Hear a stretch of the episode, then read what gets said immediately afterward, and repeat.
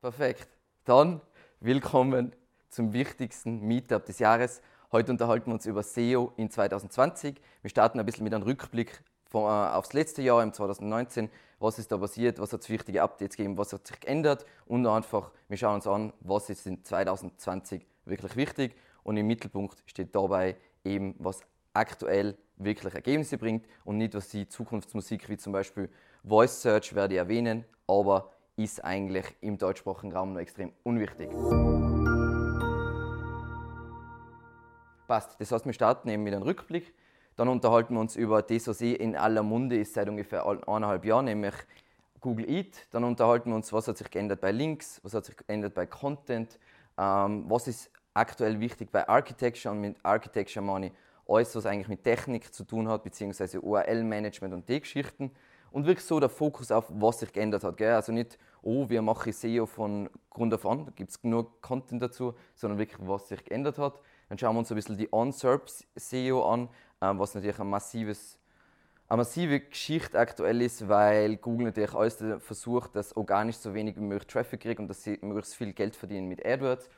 Und zu guter Letzt habe ich ein bisschen einen neuen Part dazugefügt, nämlich evolutionsmäßig, wie ich erfolgreich im Internet bin. Und da ist auch ein Nicht-SEO-Part dabei. Ähm, ich bin gespannt, wie eng das taugt. Passt.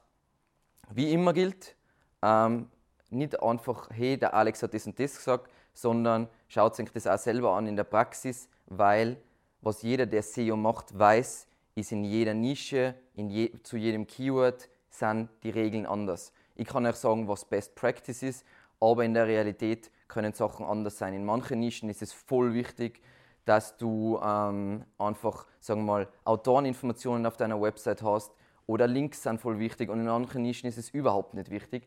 Und dann sollte man nicht blind in diese Richtung optimieren, wenn es nichts bringt. Passt. Starten wir mit unserem Rückblick. So, und zwar, es hat laut SEMrush 23 größere Google-Updates äh, gegeben. Mit, 23, mit größere Google-Updates waren sie halt entweder sind die offiziell von Google angekündigt worden oder sie haben wirklich einen großen Ausschlag geliefert. Das Lustige dabei ist, dabei sind Updates wie zum Beispiel vom 7. November 2019, was meiner Meinung nach das interessanteste Update des Jahres war, die sind da nicht einmal enthalten. Das heißt, man sieht, wenn das die größeren Updates sind, dann was sich da täglich abspielt und so weiter, ist ein Wahnsinn. Und jeder, der das ein bisschen verfolgen will, vor allem verfolgen will für sein eigenes Projekt, soll sowas verwenden wie SEMrush Sensor.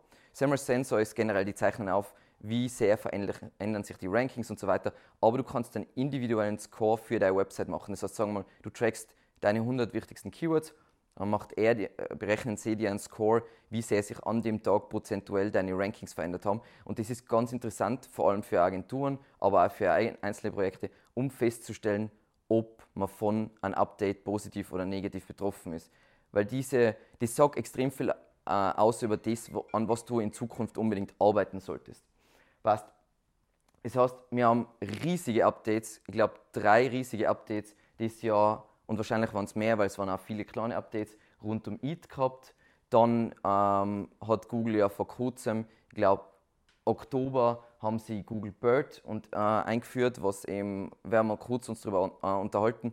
Bei Google Bird geht es um das, um Natural Language Processing und das, dass sie nur besser verstehen, was die Suchintention ist von einer Suchanfrage. Das heißt, sie können wirklich bestimmen, sie können Wörter in einen Kontext setzen, ist jetzt nicht so ein Mindblow, wie man meinen wird, weil letzten Endes ist es nur wieder eine weitere Version von Hummingbird zu RankBrain zu Bird.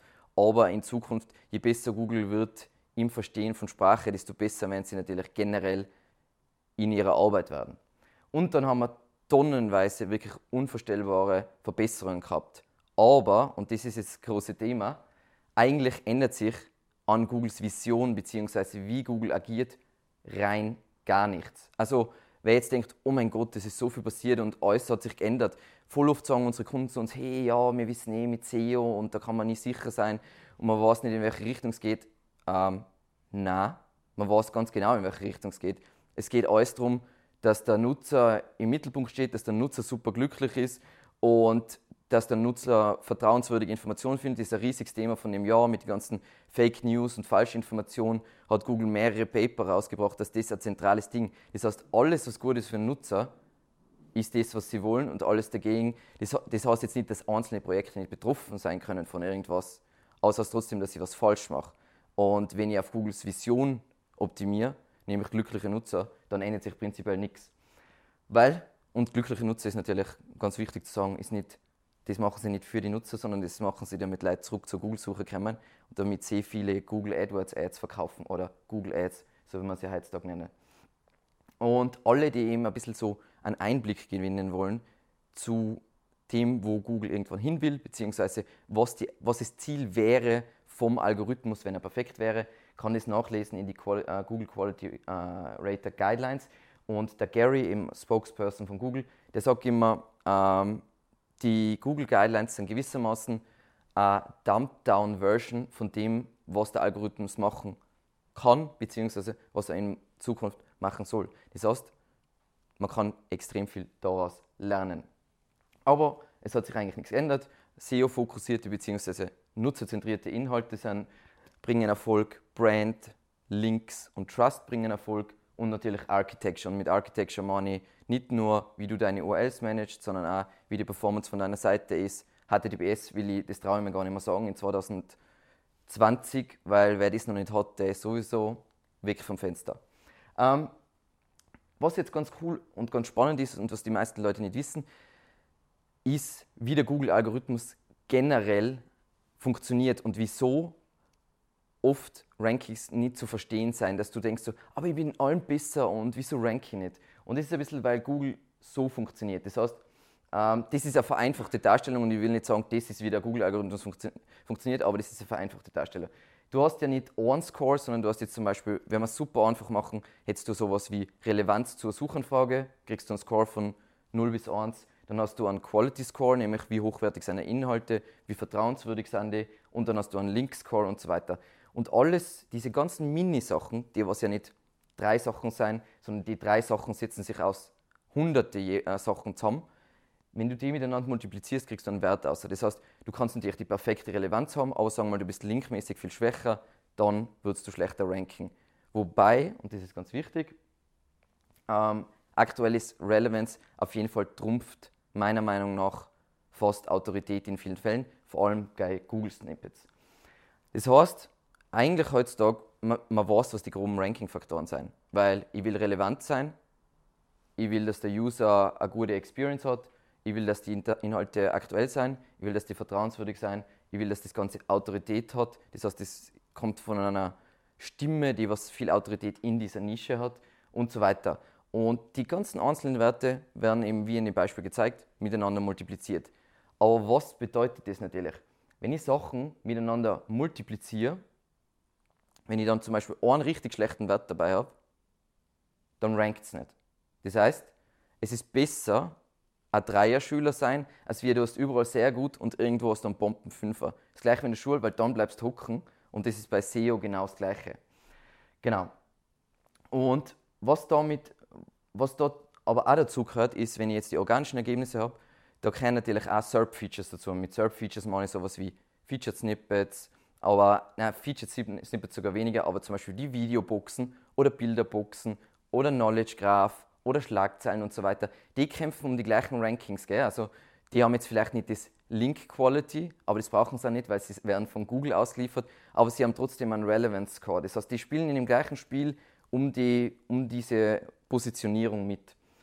Und was das heißt, ist, du hast gewissermaßen ähm, Evolution in der Google-Suche. Das heißt, das, was funktioniert, wird mehr.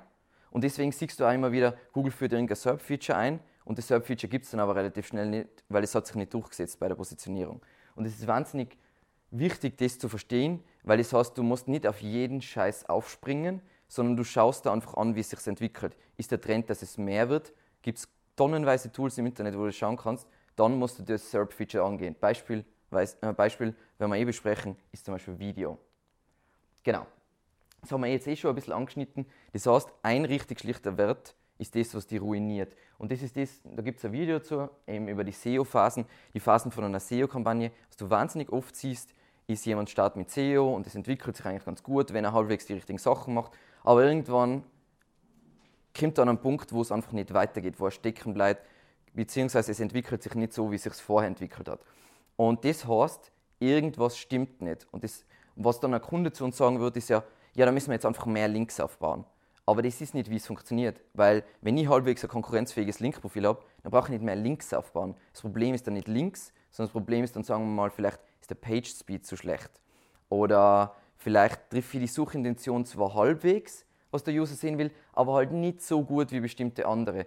Und das ist das Witzige, wo du dann dieses heilige Gral-Denken kriegst, was du immer wieder in der SEO-Community hast. Also mein Lieblingsbeispiel ist, weil ich da vor kurzem ein Video gemacht habe, ist das mit dem Datum. Das heißt, ähm, der Glenn Alsop, voller bekannte SEO, der ist halt voll besessen von dem, dass es, das Datum ist voll wichtig. Das Datum, was mit einer URL assoziiert ist, ist voll wichtig. Und das ist, wie du anfängst denken bei SEO, weil du machst ein Ding und es funktioniert voll gut und denkst, das ist, das ist der wichtige Ranking-Faktor, das sollte ich machen. Aber der Witz ist, das ist nur für dieses eine Projekt, das ist genau der Wert, wo du unterdurchschnittlich bist und durch die Multiplikation kriegst du Scheiße raus. Und dann glaubst du, das ist wichtig, aber es ist bei jedem Projekt anders. Und das ist wichtig zu verstehen bei SEO. Du wirst die Grundlagen gut machen und stabile Grundlagen und von denen gehst du dann aus ähm, mit der weiteren Optimierung.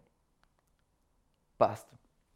Dann eben, was wir schon gesagt haben, Expertise, Authority und Trustworthiness ähm, ist ein Begriff aus den Google Quality Rater Guidelines schon seit einer ganzen Weile. Gell? Also bis ähm, August 2018 hat noch nie auf dem Planeten irgendjemand über das gesprochen. Das ist zwar in die Quality Rater Guidelines drin gestanden, aber whatever, was da drin steht, das interessiert keinen Menschen nicht. Und dann ist eben das erste, am 1. August 2018 ist das erste wirkliche Eat Core Update rausgekommen, was ein bisschen äh, zusammenfasst, wie das, was früher der PageRank war, das heißt dieser Wert an Autorität, ist jetzt EAT.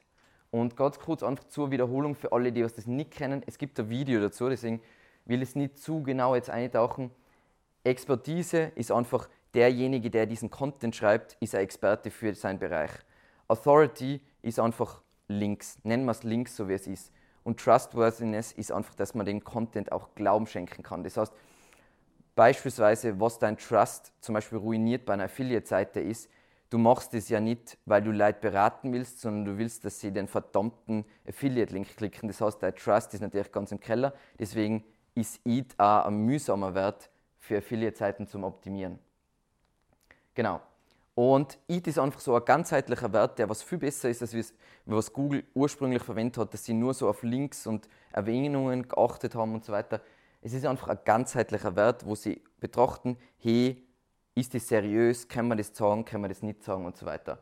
Und in die Guidelines haben wir eh schon gesagt, steht einfach eine vereinfachte Variante, wie das funktioniert. Da steht wirklich genau, was macht EAT aus. Also ich muss das nicht wiederkauen, was da drin steht. Ähm, wir werden ein paar Sachen anschneiden, was den Wert erhöhen.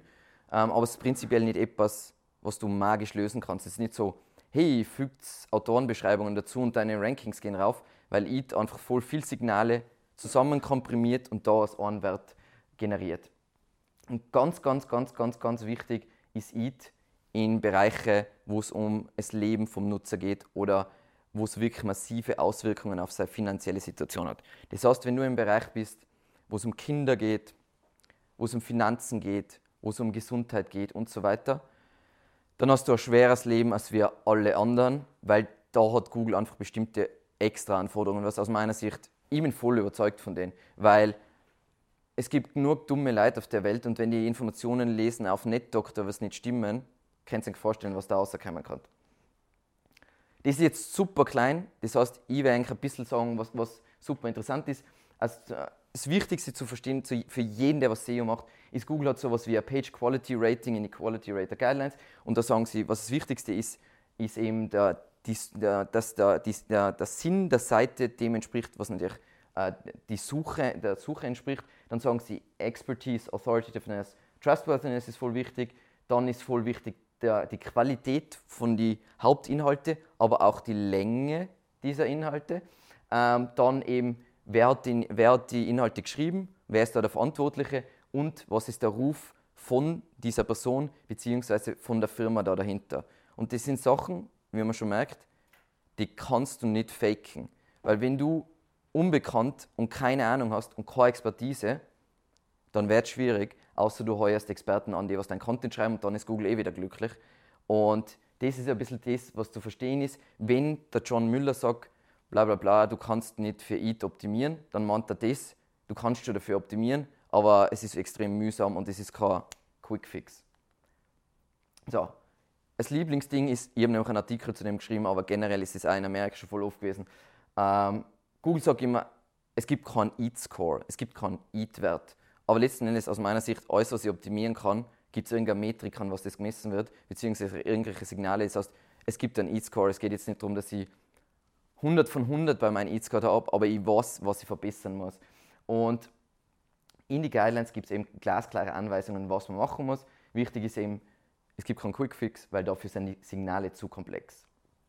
Aber was würde man jetzt machen, wenn man Probleme hat mit einem EAT-related Update? Ähm, übrigens, ähm, die, die, genauen Daten, die werde ich dann beim YouTube-Video noch einklatschen, wann diese drei EAT-Updates dieses Jahr waren, weil es ganz interessant, um zu sehen, ob ihr davon zum Beispiel betroffen seid.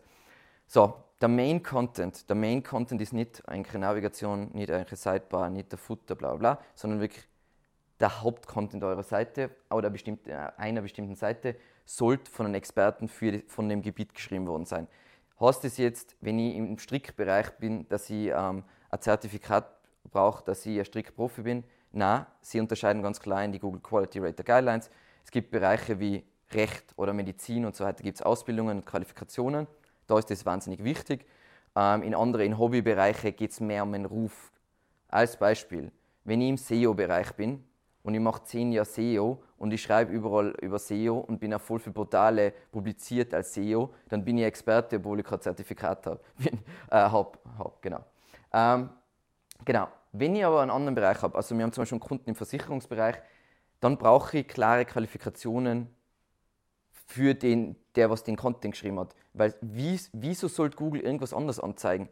Weil letzten Endes, am Ende des Tages gibt man unterbewusst Google die Schuld, wenn du jetzt über den Tisch gezogen wirst von einer Website. Das heißt, das wollen sie nicht. Das heißt, sie wollen etwas anzeigen, was 100% passt. Das heißt, Seiten, die was erfolgreich sein und so weiter, vor allem im medizinischen Bereich, was haben die alles? Die haben alles so ein crazy Shit wie ähm, Home Code, da gibt es so für Health, uh, Health Information on the Internet, die haben Ärzteprofile, die haben Lebensläufe etc. Für die ist das wahnsinnig wichtig. Also ich sage jetzt nicht, sagen wir mal, wir, machen, wir arbeiten an der Website vom, vom Wifi, am Blog, dann brauche ich das nicht. Also es wäre interessant, zum Beispiel für die einzelnen Kurse sowas darzustellen und das könnte bei manchen Bereichen einen Effekt haben, aber bei anderen Sachen, Hobby-Sachen, wird es keinen Effekt haben.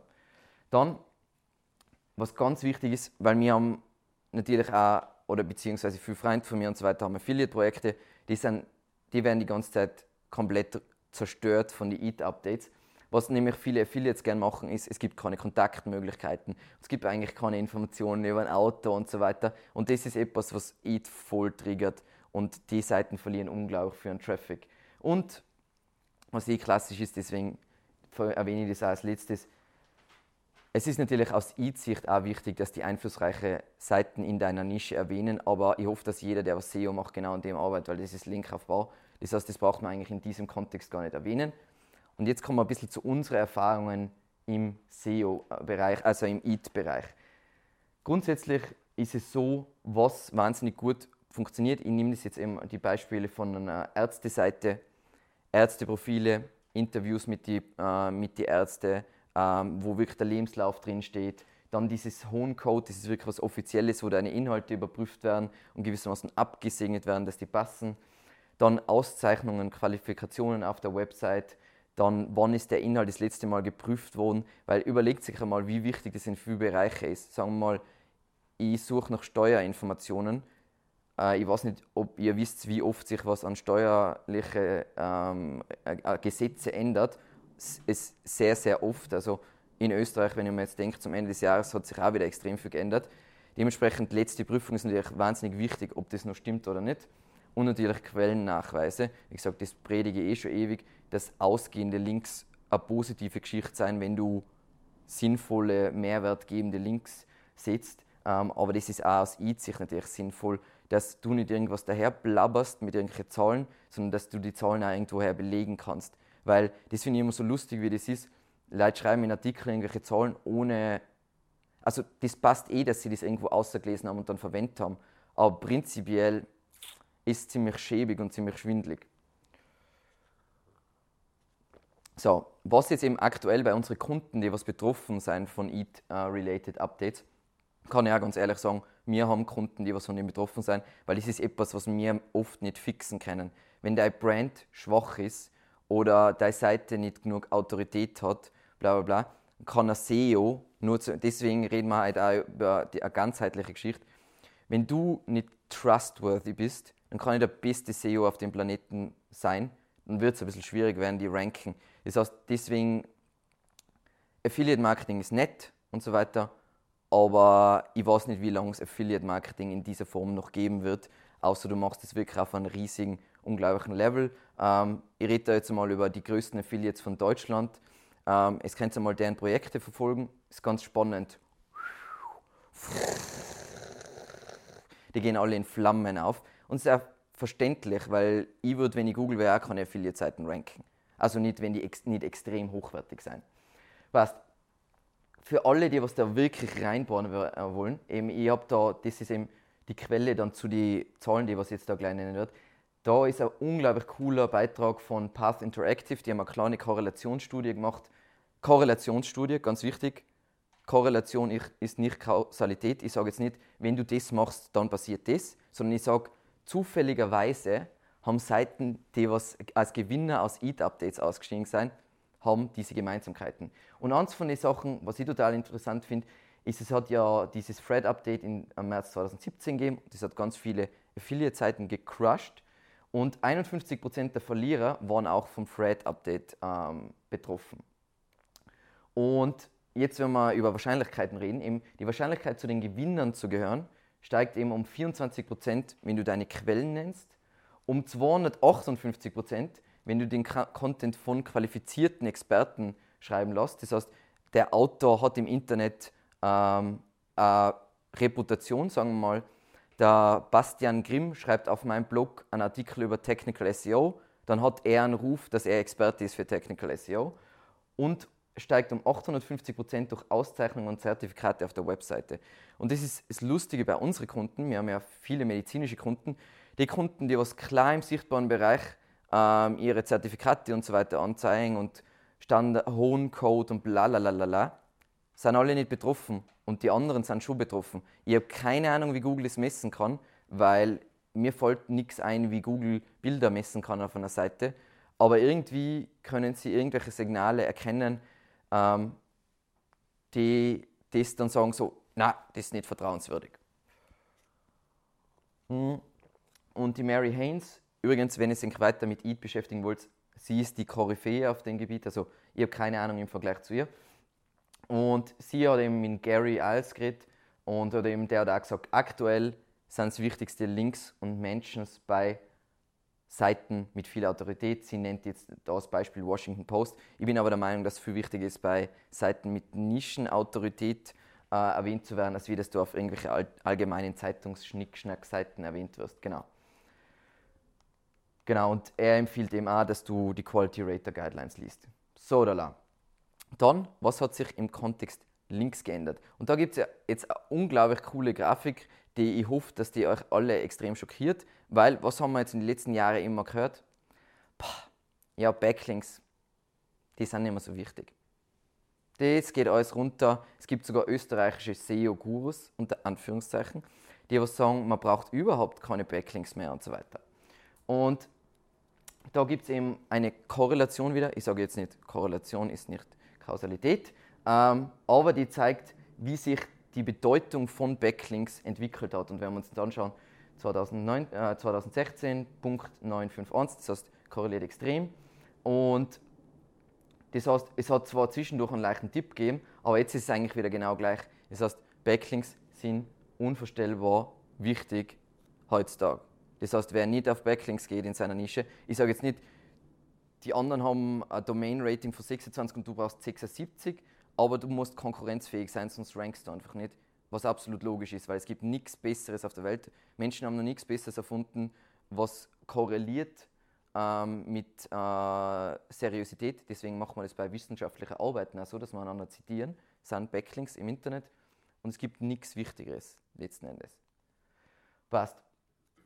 Das heißt, was wir machen wollen, wenn wir ein Projekt haben, beziehungsweise ähm, ein neues Projekt aufziehen, ist, ich schaue mir an in meiner Nische zu meinen einzelnen Keywords, was haben die alle für Autorität und ich versuche bis zu diesem Punkt Autorität aufzubauen und dann denke ich mir, das ist jetzt nicht mehr so wichtig. Wie gesagt, Links sind nett und ich kann mehr Links aufbauen, aber irgendwann bringt es dann nicht mehr so viel. Weil, und das ist eben der Tipp, haben wir schon mal drüber geredet, es gibt ja die Two-Tired SERP Theory von äh, Distilled, an die, was ich auch total glaube, nämlich die sagen, SEO ist ein bisschen wie die Formel 1. Es gibt das Qualifying, du hast das, das Qualifying und der Fast, bla bla bla, und dann wird entschieden, wer wo starten darf und so weiter.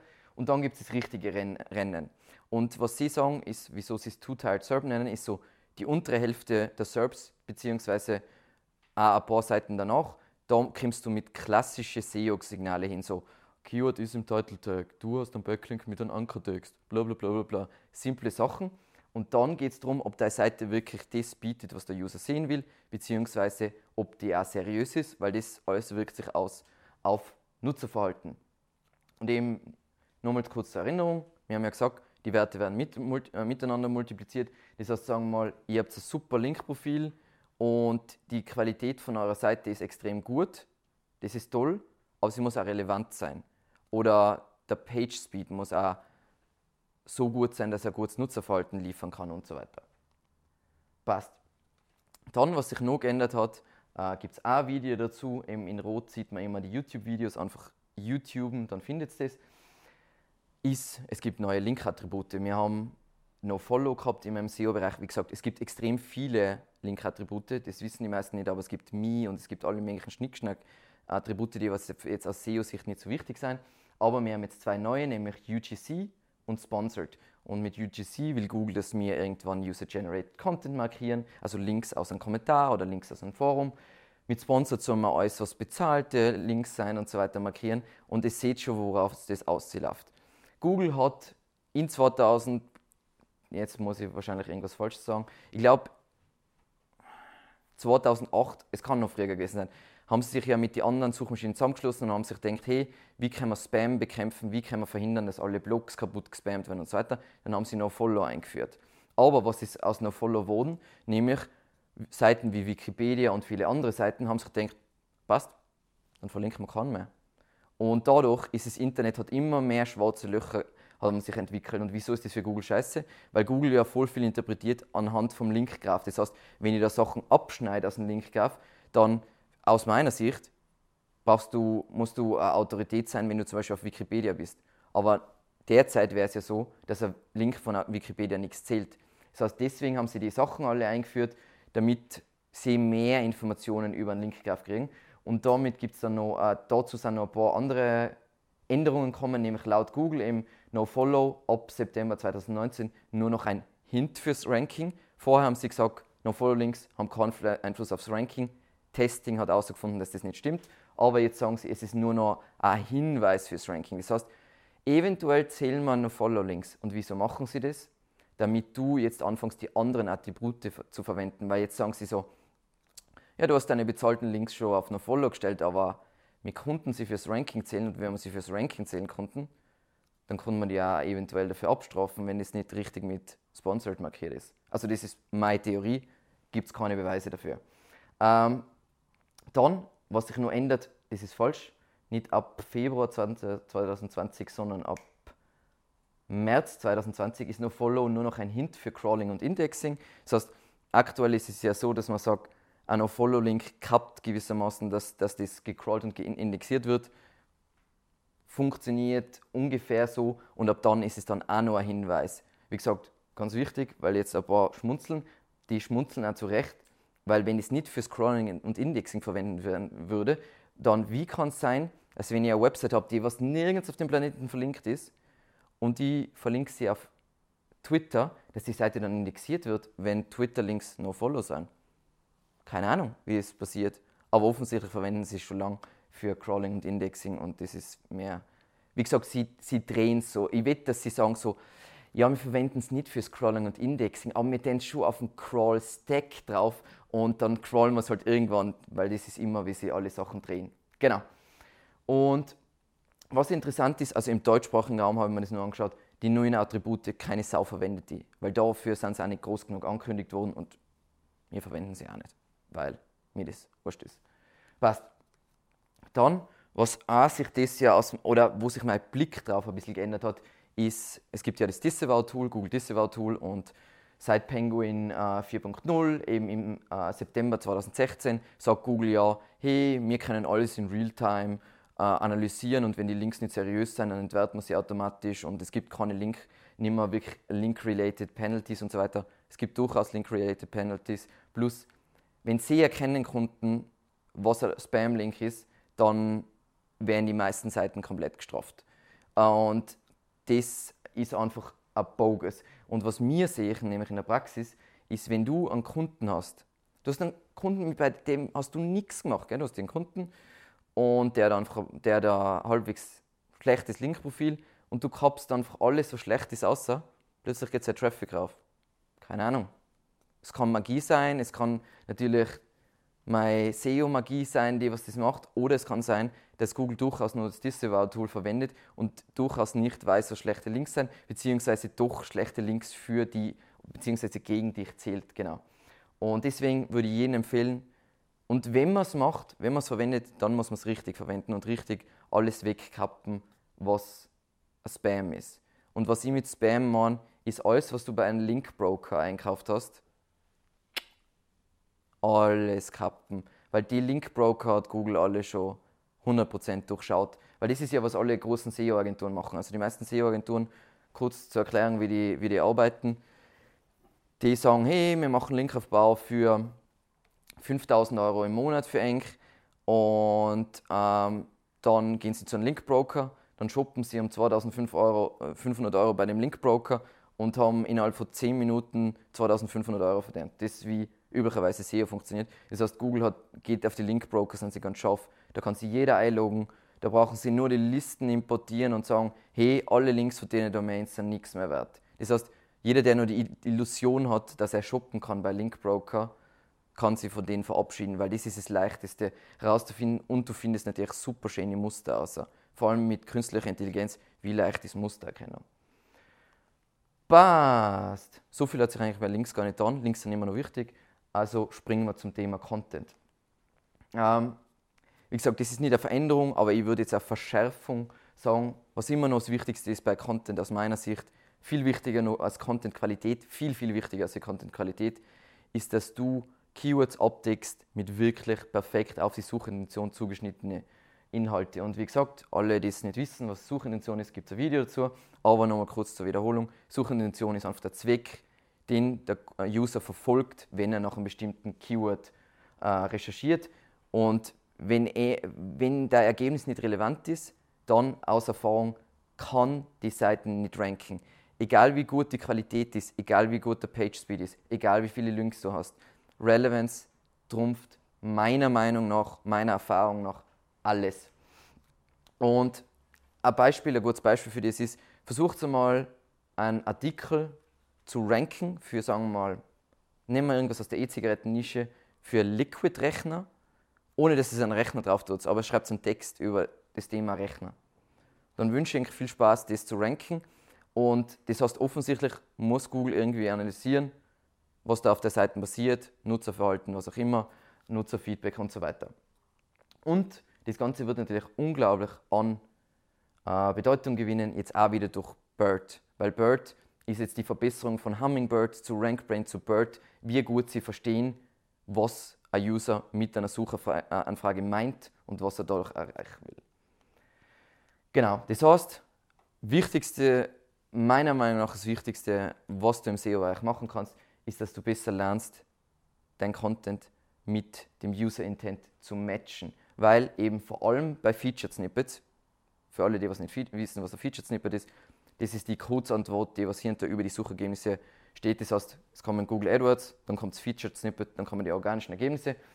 Und vor allem dort, wenn du in die Top 10 rankst, wenn du vom Relevance Score, das hast wir ganz am Anfang angeschaut, wenn du vom Relevance Score der Beste bist und der Antwort am besten bringst, dann kannst du auf Platz 9 ranken und trotzdem kriegst du das Featured Snippet. Ich zeige euch jetzt ein Beispiel, da ranken wir nicht auf Platz 1 und trotzdem kriegen wir das Featured Snippet, weil einfach Intent Google meiner Meinung nach aktuell wichtiger ist als wie Autorität.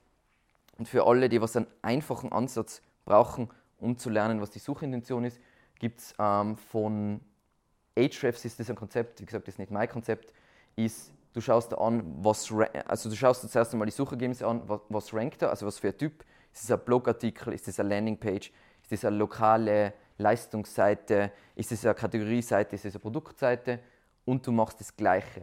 Dann schaust du an, was ist das für ein Format. Wenn es jetzt ein Blogartikel ist, dann kann es sein, hey, das ist ein Erfahrungsbericht oder immer eine Liste mit Tipps oder Anleitung, was auch immer. Und was ist der Approach bzw. Ansatz dieses Artikels? Ist das ist, so, äh, sagen wir mal, die wichtigsten SEO-Grundlagen für, für Anfänger? Oder ist das ähm, SEO für Fortgeschrittene? Was ist der Ansatz von dem Artikel? Wenn ihr allein die drei Sachen an Match kriegt, dann seid ihr schon relativ relevant für die Suchanfrage. Genau. Und was da ganz wichtig ist und der Quick Win ist, den was wir bei unseren Kunden immer machen, schaut sich an, was ist derzeit auf der Seite habt, was nicht gut performt und schaut euch die Suchergebnisse an und ist es wirklich das, was der User zu dieser Suchanfrage sehen will. Und das ist eine, eine Riesengeschichte, weil die Suchintention ändert sich ja. Das heißt, Google rankt ja immer das, was jetzt die besten Nutzersignale äh, generiert. Das heißt, wenn die Nutzersignale irgendwann, hey, das ändert sich einfach. Leute wollen da jetzt nicht mehr Anleitung sehen, sondern sie wollen da was anderes sehen. Wie gesagt, Leute ändern sich. Dann kann es sein, dass ich, ich habe die Suchintention irgendwann getroffen aber jetzt ist da was anderes. Wir haben zum Beispiel einen Kunden, extrem mühsame Geschichte. Ähm, da ist es so, es wechselt immer wieder, weil Google ist sich nicht ganz sicher, ist es jetzt kommerziell, dass Leute was kaufen wollen, oder sind die Leute nur in einer Phase, wo sie jetzt erst einmal recherchieren wollen und außerfinden. Das heißt, es springt die ganze Zeit zwischen der Kategorieseite und einem Ratgeber und da siehst du einfach, wie fein das ist und was das ausmacht, was das für kleine, kleine Sprünge, kleine Tweaks hier und da sind. Genau wie gesagt, normalerweise, wenn, wenn es Leute hört, die was über Suchintention reden, dann hört es immer informational, das heißt, der, der User recherchiert nach irgendwas, transactional, das heißt, massiv als Bett kaufen, navigational, evergreen Media YouTube oder commercial investigation wäre jetzt beispielsweise Zirnbett. Ähm, aber die Pfeiler sind einfach, das ist zu, zu simpel. Es ist viel sinnvoller, nach diesem Konzept Typ, Format, Ansatz zu gehen ähm, und damit das zu matchen, als wie mit dem, weil es einfach zu grob ist. Das könnt ihr euch vorstellen als Marketing-Funnel und darauf mappt es dann nach diesem Konzept ähm, die Suchintention drauf. Genau. Bei der Suchintention geht es eben um die Feinheiten, wie wir gesagt haben. Du kannst den perfekten, sagen wir mal, du machst einen Rechner, einen Kreditrechner, dann kommt es auf die Feinheiten an. Hast du den besten Kreditrechner oder hast du irgendeinen Kreditrechner? Das kann Google relativ leicht messen anhand von Nutzersignalen und solche Sachen. Und zum Lernen, was die Suchintention grundsätzlich einmal ist, schaut sich an, was sind die Top-Seiten, die was ranken, was sind die SERP-Features, die was Google sagt. SERP-Features kann sein ein Video, das heißt, dann brauche ich ein Video. Kann Bilder sein, dann brauche ich gutes Bildmaterial. Kann sein ein Featured-Snippet, das heißt, User brauchen schnelle Antworten und so weiter. Und eben eine tolle Anleitung meiner Meinung nach ist von Ahrefs, Search Intent. Da erklären sie das ganz genau, wie wenn du jetzt keine Ahnung von dem hast, ich finde es immer so lustig. Die Kunden kommen zu uns mit einer Website und dann fragen sie, ja, wie, wie sind die Inhalte für diese Website entstanden? Ja, die haben wir jetzt einfach einmal basierend auf unserer Marke geschrieben.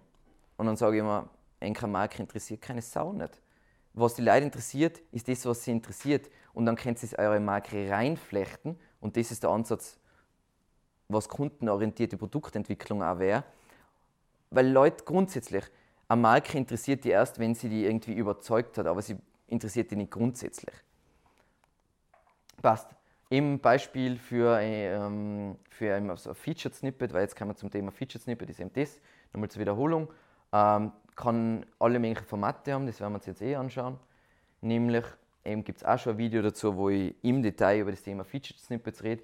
Das ist was, wo Leute voll wenig darauf optimieren, aber was durchaus viel Traffic bringen kann, weil diese schnellen Antworten, alle sind immer so, oh mein Gott, äh, die User klicken nicht auf das Ergebnis, wenn da die Antwort in die Suchergebnisse steht. Äh, das ist aber nicht so, sondern eben 8,6% der Klicks gehen auf das Featured Snippet. Das heißt, wenn ich auf Platz 1 rank, dann kriege ich eine Kombination, wo ich fast 30% Klickrate habe, das was ja aus meiner Sicht ziemlich nice ist.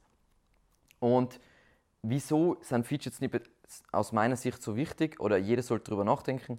ist, wie gesagt, ich bin ja der, ich glaube nicht an Sprachsuche aktuell. Also die Bedeutung von Sprachsuche, an die glaube ich aktuell nicht.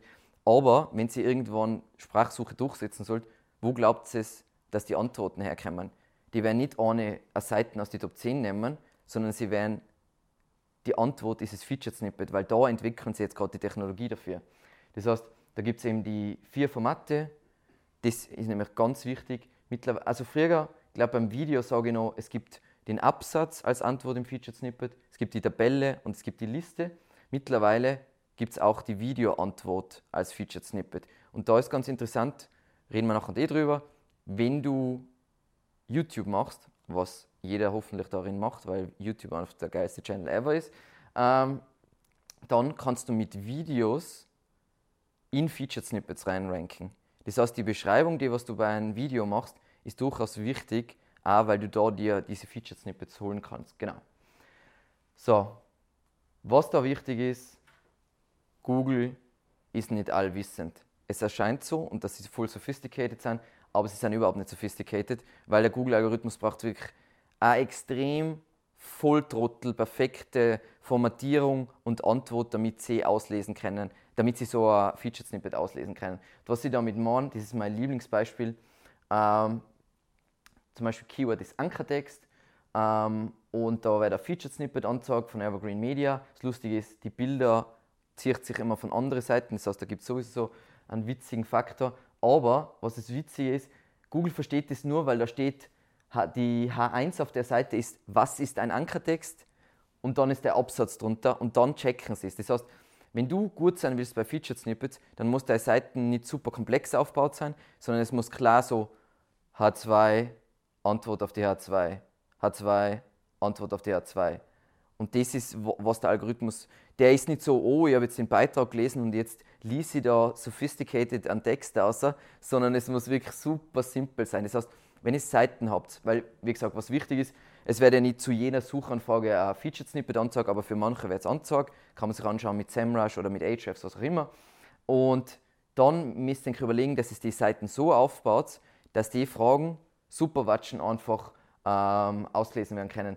Dazu kannst du zum Beispiel ein Glossar machen, aber was du auch verwenden kannst, ist einfach, du hast einen langen Beitrag und da hast du einfach alles perfekt formatiert mit Zwischenüberschriften. Genau. Nochmal die Best Practices eben. Frage und Antwort sind, und das ist ganz wichtig, sichtbar und nicht eingeklappt, weil das mag Google überhaupt nicht. Also ich habe es noch nie bei uns geschafft, dass ich ein Featured Snippet gekriegt habe mit eingeklappten mit einer eingeklappten Antwort, weil das ist ja mein Lieblingsformat, wenn ich jetzt persönlich äh, das sagen darf, ist, ich habe eine eingeklappte Frage, der User klickt drauf, klappt es runter.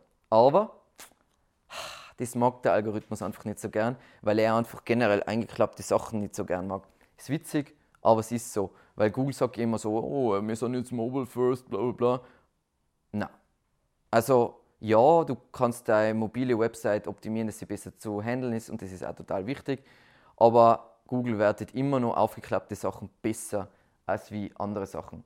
Dann, was auch voll viele Seiten komplett dran scheitern und ich weiß nicht wie, weil die sollten sich seit fucking 20 Jahren schon beherrschen, sauberes HTML und da meine ich eine saubere HTML-Struktur mit sauberen Überschriften. Weil wenn der Algorithmus so dumm ist und der parst das alles, dann viel Spaß, wenn du da auch noch deinen eigenen Schnickschnack rein tust weil dann wird es ganz schwierig, dass er da irgendwas auslesen kann. Ich glaube, die Leute glauben immer, wie gut der Algorithmus nicht alles lesen kann. Das ist nicht ein Mensch, der was das liest, sondern der passt es und dann interpretiert er das irgendwie und je unklarer er das macht, desto schwieriger wird es. Das heißt, als Beispiel, ich habe es noch nie geschafft, ein Featured Snippet kriegen, mit, wo ich nicht ein H3 gehabt habe. Also H4 kriege ich kein Featured Snippet mehr. Das heißt, schlecht ist das, sagen wir mal, Frage ist H3, Antwort ist der Absatz drunter. Und idealerweise, je weiter das oben ist, idealerweise immer above the fold, desto höher ist wieder die Wahrscheinlichkeit. Und im Aussicht von Natural Language, Language Processing, wobei ich nicht glaube, dass Google das auf Texte wirklich anwendet, sind natürlich, je einfacher und kürzer Sätze sein, desto leichter kann Google Entitäten bestimmen. Nur aus reiner Logik-Sicht und was natürlich auch wichtig ist, sagen wir mal, wir reden jetzt über Featured Snippets und Sprachsuche was glaubt was besser klingt, etwas, was in einfache Worte gesprochen wird oder ein 25-fach verschachtelter Satz, der was über, keine Ahnung, 30 Zeilen geht. Viel Spaß. Das wird also alles relativ schwierig sein, plus es darf es nicht vergessen, Leute können meistens nicht so gut lesen, wie ihr glaubt, dass sie lesen können, plus sind nicht so motiviert, wie ihr glaubt, dass sie motiviert sind zum Lesen. Passt. Dann im Content-Bereich, was natürlich unsere größte Änderung ist, ist, wir haben vor langer, langer Zeit Google Hummingbird gehabt, dann haben wir RankBrain gehabt und jetzt haben wir Bird. Und das sind alles letzten Endes, es geht immer nur darum, dass sie besser die Query verstehen. Das heißt Query Understanding, dass sie steigern, wie gut sie in Kontext zwischen Entitäten und Zusammenhängen und so weiter. Da ist die, die komplizierte oder die vereinfacht ausgedrückt, man das, das super vereinfacht ausgedrückt, ist Natural Language Processing der Prozess des Parsing von Text, der Erstellung, Herstellung von Beziehungen zwischen Wörtern und des Ableitens eines besseren Verständnisses. Super vereinfacht ausgedrückt natürlich. Ähm, und eben gibt es erst seit Oktober 2019, ist eben jetzt im Dezember, ich glaube am 10. 10. Dezember ist es weltweit ausgerollt worden und hat eben Auswirkungen hauptsächlich meiner Meinung nach auf Featured Snippets, aber eben auch auf die organische Suche. Und es geht einfach um Query Understanding, ist jetzt nicht so spannend. Ähm, wen das interessiert, da gibt es eben die, das, die Quelle von Google. Es geht einfach darum, dass sie besser verstehen, was da steht. Ähm, es gibt mittlerweile schon extrem coole Beiträge, da kann man da eh dazu von Brixby, der macht schon, der hat einen Beitrag geschrieben über On-Page SEO für Natural Language Processing, wobei ich nicht glaube, dass Google wirklich Texte schon komplett interpretiert, weil ich nicht glaube, dass die Ressourcen dafür da sind, dass du schon komplett der Seite. Das heißt nicht, dass du das nicht dahingehend optimieren sollst, weil es ist einfach Best Practice, ähm, aber ich glaube nicht, dass Google schon so sophisticated ist. Wenn ich jetzt für Bird, Bird optimieren könnte, dann würde ich einfache kurze Sätze verwenden, weil ich besser Entitäten und Zusammenhänge verstehen kann.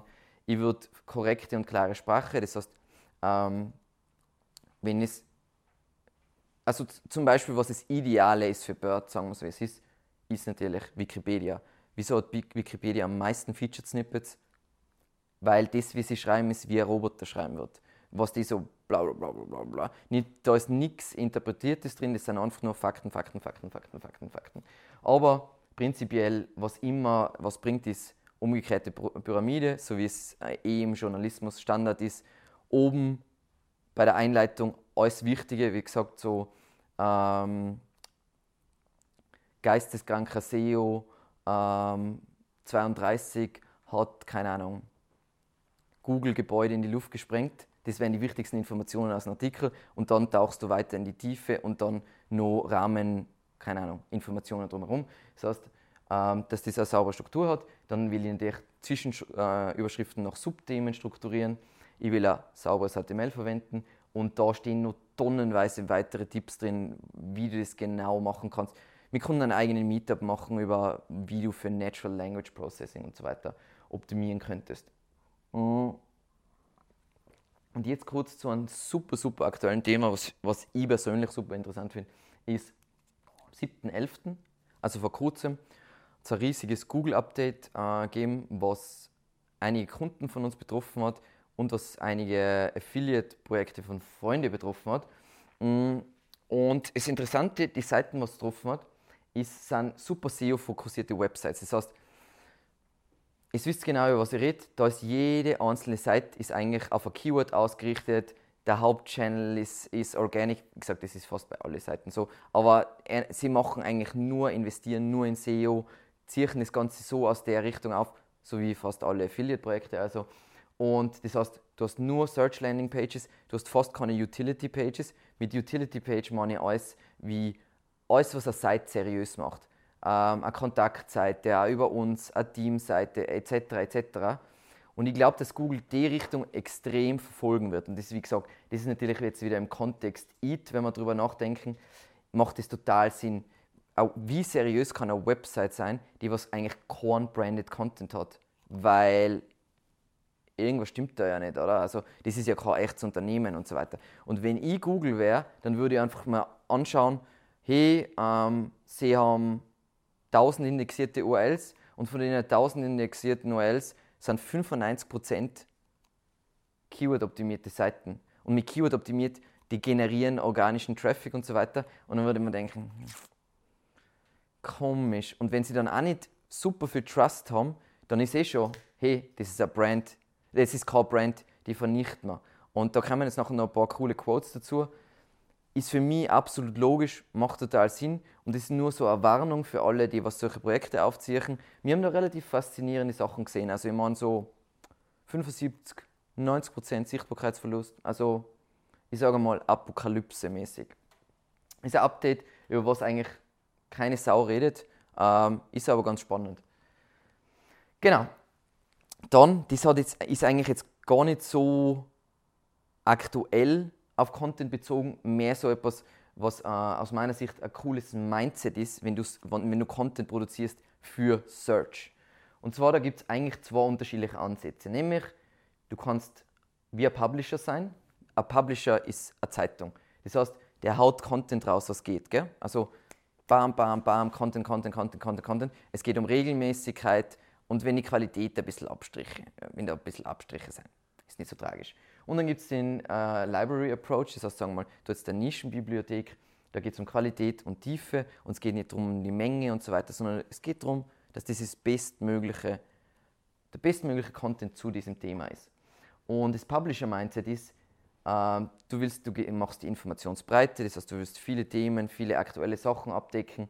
Und Informationstiefe ist jetzt nicht so wichtig, weil du willst einfach Views generieren und so verdienst du ja dein Geld. Jeder Publisher ever hat das so gesagt. Das heißt, Regelmäßigkeit steht im Vordergrund, jeder Artikel sollte den gleichen Aufwand haben und so weiter. Und Inhalte, da geht es darum, dass die zeitabhängig sein. Und wenn wir uns kurz überlegen, wie es die meisten Verlage geht, dann wissen wir alle, in welche Richtung es geht, nämlich so ungefähr nicht so schnell wie die Affiliate-Seiten, aber fast so schnell wie die Affiliate-Seiten. Weil, was hat das Publisher-Mindset, wenn wir jetzt sagen, Google ist der Einstieg ins Internet für Nachteile? Nutzer haben meistens ein konkretes Problem zu einem konkreten Zeitpunkt. Das heißt, es muss irgendeinen Inhalt geben, den was sie dann finden und der was komplett ihr Problem abdeckt. Und es geht nicht darum, dass sie, sie kommen jede, jeden Tag auf deine Website und lesen das, sondern es geht darum, dass wenn sie das Problem haben, dann gibt es die Information. Und die meisten Nutzer, wenn du dir anschaust, also so sind die meisten Websites, kommen einmal vorbei. Das heißt, wir können jetzt sagen, oh ja, das heißt, dass die Seite schlecht ist, aber schau dir mal die großen Brands an, deren Zahlen Leute kommen meistens in der Regel nur einmal vorbei. Und außerdem fehlt die Zeit, dass du, was, was belohnt Google? Google belohnt die besten Inhalte zu einem Topic. Und wenn ich aber ein Publisher bin, dann publiziere ich ja eigentlich nie den besten Inhalt, weil ich haus raus, die, die Zeitung kopiert von der und das ist eine Kopie von der Kopie, von der Kopie, von der Kopie, von der Kopie und das publiziere ich und tue so, als ob ich eine seriöse Zeitung bin. Das ist how I do it. Und das punisht Google natürlich ganz, ganz übel. Das heißt, das ist der schlechtestmögliche Ansatz für SEO und meiner Meinung nach für Content Marketing im Allgemeinen. Was der sinnvollere Ansatz wäre, wenn ich jetzt Content produziere, ist Nischenbibliothek-Mindset. Das heißt, du, wenn du, du hast irgendein Thema auf deiner Website, dann von Top of the Funnel bis Bottom of the Funnel deckst du das mit Informationen ab. Das heißt, sagen wir mal, eben mein Lieblingsbeispiel und deswegen sage ich es jetzt einfach nochmal, weil es die meisten schon kennen. Du hast Wandern Tirol, ist dein Main Keyword, das ist Top of the Funnel. Irgendjemand recherchiert über Wandern in Tirol und dann auf der Seite steigt er ein, findet allgemeine Informationen, dann findet er die besten, äh, sagen wir mal, die besten Weitwanderwege, dann kommt er weiter in Funnel und dann unten im Funnel kann er ihm irgendwelche Pakete verkaufen. Das heißt, ich decke komplett den Funnel ab mit wunderschönen, tiefschürfenden Inhalten und es geht um Qualität, nicht um Quantität. Dann, ganz viele Verlage, werden sehen, switchen gerade auf dieses Modell um, was nicht so leicht ist. Sie fangen an, Evergreen Content zu erstellen, weil was rankt bei Google? Wie eine Zeitung funktioniert, müsst ihr mal überlegen, wie katastrophal das für SEO ist. Ähm, du publizierst zu einem Themen, Thema hunderte Artikel, die was alle gegeneinander, keine Seite ist wirklich gut gemacht und alles ist eigentlich schon wieder, sind Nachrichten von gestern. Das heißt, was soll Google da jemals ranken? Was ich brauche, ist irgendwas, wo das entweder zusammengefasst wird, wie es jetzt zum Beispiel The Guardian macht, oder wo du auch Seiten hast, hey, das sind die wichtigsten Informationen. Also wenn es sind große Zeitungen, dann haben sie so einen Ticker, wo sie eine Seite auf dem, den, den Artikel updaten sie immer wieder. Wieso machen sie das? Damit sie so was Evergreen-mäßiges eigentlich ähm, aufbauen. Und es geht eben nicht um Regelmäßigkeit, sondern wenn du jetzt, sagen wir mal, du hast eine Unternehmenswebsite, es geht dir um Mehrwert pro Content Piece. Das heißt, anstatt dass du voll viel raus hast und voll viel Keywords abdeckst, deckst du Keywords richtig ab und profitierst viel mehr. Genau. Das heißt, Was hast du für Vorteile, weil du das ja von Top of the Funnel bis Bottom of the Funnel aufbaust? Du kriegst natürlich Topical Authority, weil du hast irgendeine Hubpage, wo du das Thema allgemein abdeckst und dann hast du die ganzen spezifischen Seiten als Cluster, wo du sie abdeckst. Ähm, jedes Content Piece kann natürlich eh länger dauern, weil es geht ja eh nicht um die Quantität, sondern es geht um die Qualität. Und das Lustige ist, und das, da kann ich auch aus Erfahrung sprechen, ich brauche lieber für einen Artikel 40 Stunden, weil ich weiß, dass die Ergebnisse 100 Mal größer sind, als wenn ich nur 4 Stunden für einen Artikel brauche. Das ist einfach so. Weil wenn du das Beste zu einem Thema rausbringen willst, dann wirst du das jetzt nicht ratzfatz aushauen. Ähm, das ist, Leute sehen Content als ein Verbrauchsgegenstand. Also merke ich ganz oft, ist so, ja, da braucht man auch noch irgendeinen Text, bla bla bla bla. Nein, ein Text ist eine Wertanlage, weil wenn das gut macht, dann generiert der unglaublich viel Traffic und der muss halt hier und da überarbeitet werden, weil sich natürlich Informationen ändern bzw. sich Ansichten ändern, was auch immer. Aber prinzipiell ist ein Text ja eine Wertanlage. Es ist nur heutzutage im Internet, dass das alles so muss man auch sagen, 99,9% vom Content ist auch Müll. Das heißt, ich verstehe jedes Mal das als Verbrauchsgegenstand, aber es muss einfach ein anderes äh, Mindset sein. Du musst die beste Nischenbibliothek zu einem bestimmten Thema, dann rankst du wie die Hölle. Wie gesagt, also kurzes Beispiel, die Ratgeber, was wir auf unserer Website machen, da hat ein durchschnittlicher Ratgeber 4000 Wörter und wir ranken mit einer .at auf dem deutschsprachigen Markt und outranken die deutschen Agenturen. Das ist der Nischenbibliothek-Ansatz. Genau. Dann, wie dein Content-Erstellungsprozess, da gehen wir jetzt, springen wir nicht ganz tief rein, weil da gibt es einen Artikel dazu, wie der aussehen könnte. Aber das Coole ist, wenn dein Content-Erstellungsprozess, und das meine ich jetzt unabhängig von SEO, wenn der SEO getrieben ist, dann weißt du genau, was der User zu diesem Thema sehen will. Du weißt, was seine Search Journey ist, das heißt, du weißt, in welch, an welchem Punkt ist er jetzt gerade. Ist er jetzt oh, er ist jetzt beim Vergleichen von irgendwelchen Produkten oder er ist nur so, ah, ich muss nur die richtige Lösung für mich finden oder ist das überhaupt mein Ding und so weiter. Ich weiß, wie viel Nachfrage es hat und wenn ich ein ganz schlauer Bursche bin, dann schaue ich mir natürlich, nachdem ich die Inhalte erstellt habe, auch die Nutzersignale an.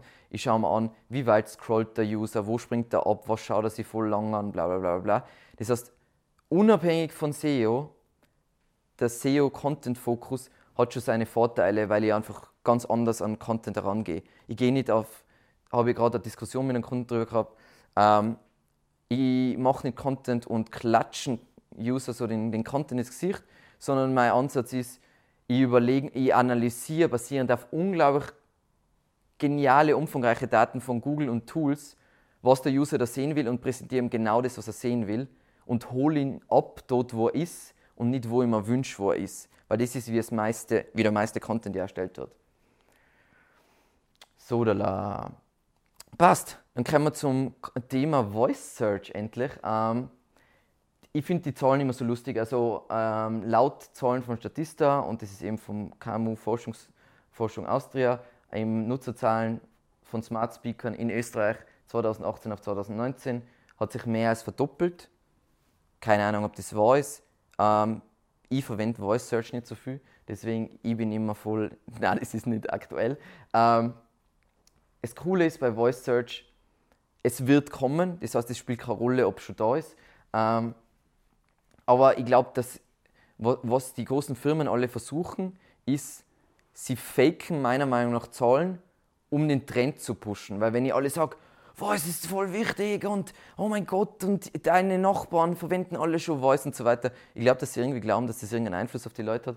Ich bezweifle das, weil zum Beispiel Comscore sagt, in 2020 werden 50% aller Online-Searches über Voice laufen.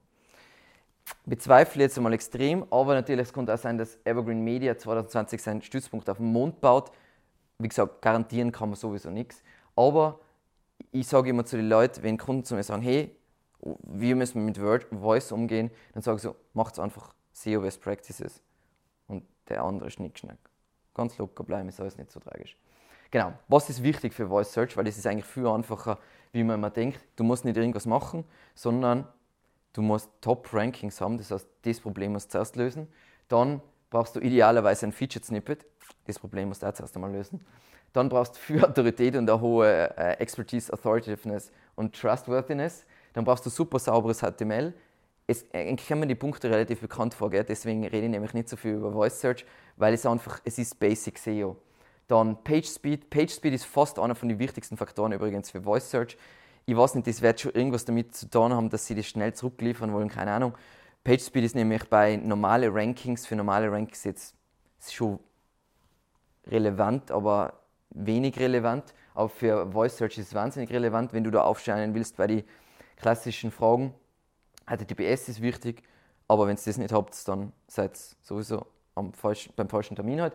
Und einfache, kurze Sätze, weil das lässt sich wahrscheinlich gut vorlesen und es lässt sich wahnsinnig gut interpretieren und ist ja auch wieder ein Faktor für Featured Snippets. Das heißt, das beeinflusst sich alles. Und übrigens, diese Korrelationen sind Korrelationen von Quelle Backlink-Co, genau. genau. Passt.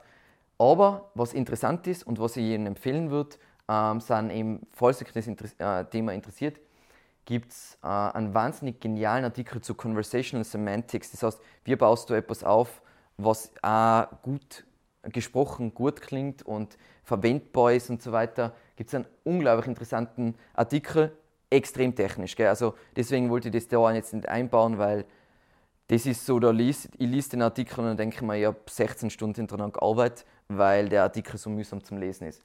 Und was ganz interessant ist, da gibt es Studien dazu, ähm, dass das funktioniert in Amerika. Ich bezweifle, dass das bei Deutsch so gut funktioniert. Es gibt ja, mittler, es gibt ja das äh, Amazon Polly, da kannst du da Sachen vorlesen lassen. Da gibt es ein Plugin für WordPress, kannst du in deine Seite einbauen lassen, dann kannst du zum Beispiel User können sich einen Blogartikel vorlesen lassen.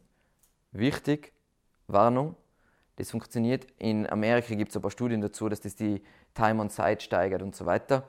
Bedenke, Deutsch ist nicht so, wie gesagt, wieso singen die meisten auf Englisch?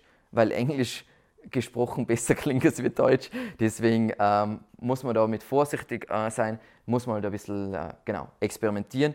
Wenn du sowas machst, würde ich empfehlen, dass der Text so geschrieben ist, dass das einen Sinn macht, einen normalen Text vorlesen zu lassen. Es kannst du mal ausprobieren. Es klingt echt super holprig. Genau. Dann im Kontext Content, Online-Video in Zahlen. Und das sind für alle, die was den letzten äh, Meetup gesehen haben, habe ich die Folie kopiert. Ich gebe es zu. Ähm, Nochmal zur Wiederholung. Ähm, äh, Prognose von Cisco bis 2022 ist 82% des mobilen Traffic über Videos. Mit Traffic meint er damit Daten und nicht Besucher. Dann, äh, das ist aktuell, Quartal, erstes Quartal 2019. Deutsche schauen sich im Durchschnitt 24 Minuten Online-Video an, täglich. Finde ich ziemlich beeindruckend. Also ich bin ein schlimmerer Süchtler, das heißt für mich kommt, mir kommt das wenig vor, aber wenn du das jetzt über alle Deutschen rechnest, ist das schon ziemlich viel. Dann, bis, das ist wieder eine Prognose von Statista, bis 2021 werden 2,3 Milliarden Menschen weltweit mobile Videos konsumieren. Dann 72% der Nutzer bevorzugen ein Produktvideo über eine Produktbeschreibung. Ist für mich immer schon klar gewesen, weil du willst ja das Feeling haben, du willst das Produkt von anderen Seiten sehen und so weiter und du willst sehen, wie das wieso funktionieren Unboxing-Videos so gut? Und es ist so lustig, wie schlecht sich das durchsetzt. Also, wie viele Shops kennt ihr jetzt? Und ich meine jetzt nicht sowas wie Zalando, weil Zalando hat es begriffen, aber offensichtlich hat Zalando es begriffen. Wie wenig Shops verwenden Produktvideos, obwohl es so sinnvoll wäre. Und meiner Meinung nach kann das einfach, wenn du die Fotos machst, dann kann es nicht so schwierig sein, da ein kleines Video auch dazu machen. Oder vor allem zu den Top-Produkten zumindest. Und das ist laut Google. Ich bin immer misstrauisch bei Zahlen von Google, weil immer, die Zahlen sagen immer das, was, was Google in die Karten spielt. Das heißt, das ist so ungefähr wie wenn ich meine eigenen SEO-Zahlen fälsche. Ähm, 50% der Nutzer sehen sich ein Video an, bevor sie ins Geschäft gehen. Kann sein. Das ist, äh, das ist eh nur der Graph, mit wie sich das entwickelt. Äh, Nutzer, mobile Nutzer, die was digitale Videos sich anschauen.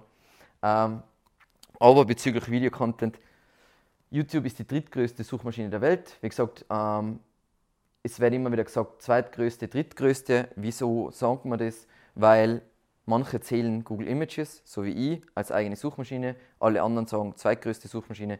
Deswegen sagen die das, weil die Google Images integrieren mit der normalen Google-Suche. Und YouTube ist aber eigentlich eine selbstständige Plattform, weil es voll oft so bei Kunden von uns, die sagen so, ja, wie kriegen wir dann Traffic auf die Videos? Dafür sorgt YouTube. YouTube sorgt für den Traffic auf die Videos. Und zwar nicht die YouTube-Suche, sondern die Videovorschläge sorgen für den Traffic. Aber da empfehle ich einfach das Video über YouTube SEO, weil da bin ich komplett eskaliert und habe 90 Minuten über YouTube SEO geredet. Wäre jetzt ein bisschen krass, wenn ich das jetzt da äh, einfügen würde. Ähm, was eben wichtig ist, was du mit Videos machen kannst, um zu ranken. Ganz viele Seiten, äh, ganz oft ist in die Featured Snippets, oder es kommt jetzt immer mehr, kommen eben Videos vor, plus wenn du eine Seite hast, die was weniger Autorität hast und du willst, äh, hat und du willst ranken, mit einem Video auf YouTube, wenn für die Query, also für die Suchanfrage ein Video relevant ist, gibt es nichts einfacher, als wie das mit einem YouTube-Video abzudecken. Also ich meine jetzt wirklich so, du machst das Video, du wartest ein paar Wochen, bis es äh, genug Watchtime äh, akkumuliert hat und dann fängt es an zu ranken. Weil logischerweise die Plattform hat unglaublich viel Autorität. Google liebt seine eigenen Produkte und Leute lieben Videos. Das heißt, es kann sich vorstellen, Nutzersignale sind geil, die Autorität ist geil und Google liebt YouTube Rankings. Und was ich auch mag, ist vor allem, wenn du Videos machst, hast du nämlich zwei Vorteile. Du kriegst Traffic über YouTube und du kannst die Videos in deiner eigenen Website einbetten. Das heißt, du hast mehr Aufenthaltsdauer und du hast mehr, äh, die Abspringrate geht runter. Und wenn wir uns jetzt einige Core-Updates 2019 anschauen, dann hat es ja diese unglaublich coolen Korrelationsstudie in meinen Meinung gegeben, wo man gesagt hat, wenn eine Seite unter, ich glaube, irgendwas mit 2 Minuten 40 Aufenthaltsdauer hat, dann ist die Chance sehr viel höher, wenn dass sie betroffen wird, als wenn es drüber ist und so weiter. Und irgendwie muss also Google sich Aufenthaltsdauer anschauen und dementsprechend Video nur ein Vorteil. Das heißt, Video allein bringt es und es bringt es auch noch für Rankings. Und eben 55% der Suchergebnisse liefern mindestens ein Video aus. Das heißt, ein Videobox oder ein Video ranked und so weiter. Ähm, würde ich auch wieder misstrauen, dieser Quelle übrigens. Es wird oft angezeigt, aber tubular, tubul, ich sage das Wort jetzt nicht, jetzt könnt ihr es lesen, ähm, dieser, Anbieter, dieser Anbieter, dieser Tool-Anbieter, der was für YouTube Sachen macht, ähm, er ist ein YouTube-Tool-Anbieter und sagt 55% ähm, der Suchergebnisse liefern Videos aus. Wahrscheinlich. Ähm, genau. Was ist jetzt wichtig bei Video-Content? Ganz kurz. Ähm, macht es entweder so, wie es viele Seiten mittlerweile machen, wenn es ein Video macht, publiziert es auch was auf der Website, passend dazu. Also, was ich am liebsten mag, ich mache die Recherche fürs Video und mache dann gleich einen Ratgeber für die Website, weil ich spare mir unglaublich viel Zeit. Da, ich kann das natürlich machen, indem ich eine Transkription des Video, äh, mach, Videos mache. Wie gesagt, gibt es gute Anbieter dafür. Oder was ich auch machen kann, ich kann natürlich ähm, Untertitel zu meinem Video hochladen. Das Problem bei Untertiteln ist, die automatisiert generierten sind generell schlecht. Also bei mir ist logisch, dass sie schlecht sind, weil der Algorithmus mich versteht. Aber sie sind generell schlecht. Sogar bei jemandem, der was wunderschönes Hochdeutsch spricht oder wunderschönes Englisch, sind die automatisch generierten schlecht. Und es dürft nicht vergessen, was wir im letzten Meetup gelernt haben, ist, Google liest die Untertitel mit. Da haben sie es ist nicht Video Intelligence, es ist auch nicht Cloud Vision. Ich glaube, dass das Produkt heißt. Es ist auf jeden Fall Natural Language Processing. Mir fällt nicht ein, wie das Produkt heißt. Aber sie lesen auf jeden Fall deine äh, Untertitel. Das heißt, perfekte Untertitel sind besser als die automatisch generierten für User, plus für das, wie dein Video von der Relevanz her eingestuft wird. Genau. Und eben verwendet, was man jetzt schon gesagt habe, YouTube-Videos als Barnacles, die du in der Google-Suche rankst, um mehr Brand Awareness, mehr Views und mehr Traffic zu generieren. Genau. Dann, das habe ich aktuell reingenommen, weil ich einen Kunden habe, mit dem ich jedes Mal die Diskussion habe. Bitte, bitte, bitte, wenn ihr einen Online-Shop habt oder irgendwas, wo, wo Bilder wichtig sind, investiert bitte in richtig, richtig gute Fotos. Bitte keine Stockfotos. Stockfotos sollten Last Resort sein. Also sagen wir mal, ihr seid ein Freelancer und ihr habt nur noch 10 Euro in der Geldtasche und es könnt sich die Fotos einfach nicht leisten, dann könnt ihr Stockfotos verwenden. Aber sonst, sonst jeder Mensch erkennt Stockfotos und jeder Mensch findet Stockfotos scheiße. Es gibt gute Stockfotos, aber prinzipiell, sagen wir ehrlich, eigenes Bildmaterial, muss man ganz ehrlich sein, rankt besser, weil Google ja immer besser darin wird, original zu erkennen bei Bildern. Bilderkennung ist etwas, wo sie unglaublich viel forschen. Ähm, und es ist einfach für die Conversion Rate. Es ist einfach wert, Bildmaterial. Und was ich ganz cool finde als SEO-Taktik investiere unbedingt in eigene Grafiken, weil wenn du Grafiken brandest, ist das ein perfekter Move, damit andere Leute diese Grafiken verwenden und dann kannst du sagen, hey, da brauchst du einen Quellenverweis, kriegst einen Backlink und es ist trotzdem auch praktisch, schwierige Konzepte, sagen wir mal, du willst RankBrain erklären. RankBrain kannst du besser erklären, wenn du eine Grafik machst, als wenn du das in Worte fasst, weil eine Grafik einfach, äh, wie gesagt, ein Bild sagt mehr als 1000 Worte und das ist eben ganz, ganz wichtig, vor allem auch, wo ich jetzt nicht reingehe, weil das Thema wieder eigene Büchse der Pandora ist. Google und Bildsuche, das ist schon ein großes Thema. Gell? Also das ist das the next big thing, würde ich mal sagen. Mm, dann unterhalten wir uns noch kurz über was sich geändert hat bei Architecture. Ähm, Architecture, da meine ich jetzt alles, was mit URL-Management und mit solchen Schnickschnack, also wirklich technische Aspekte.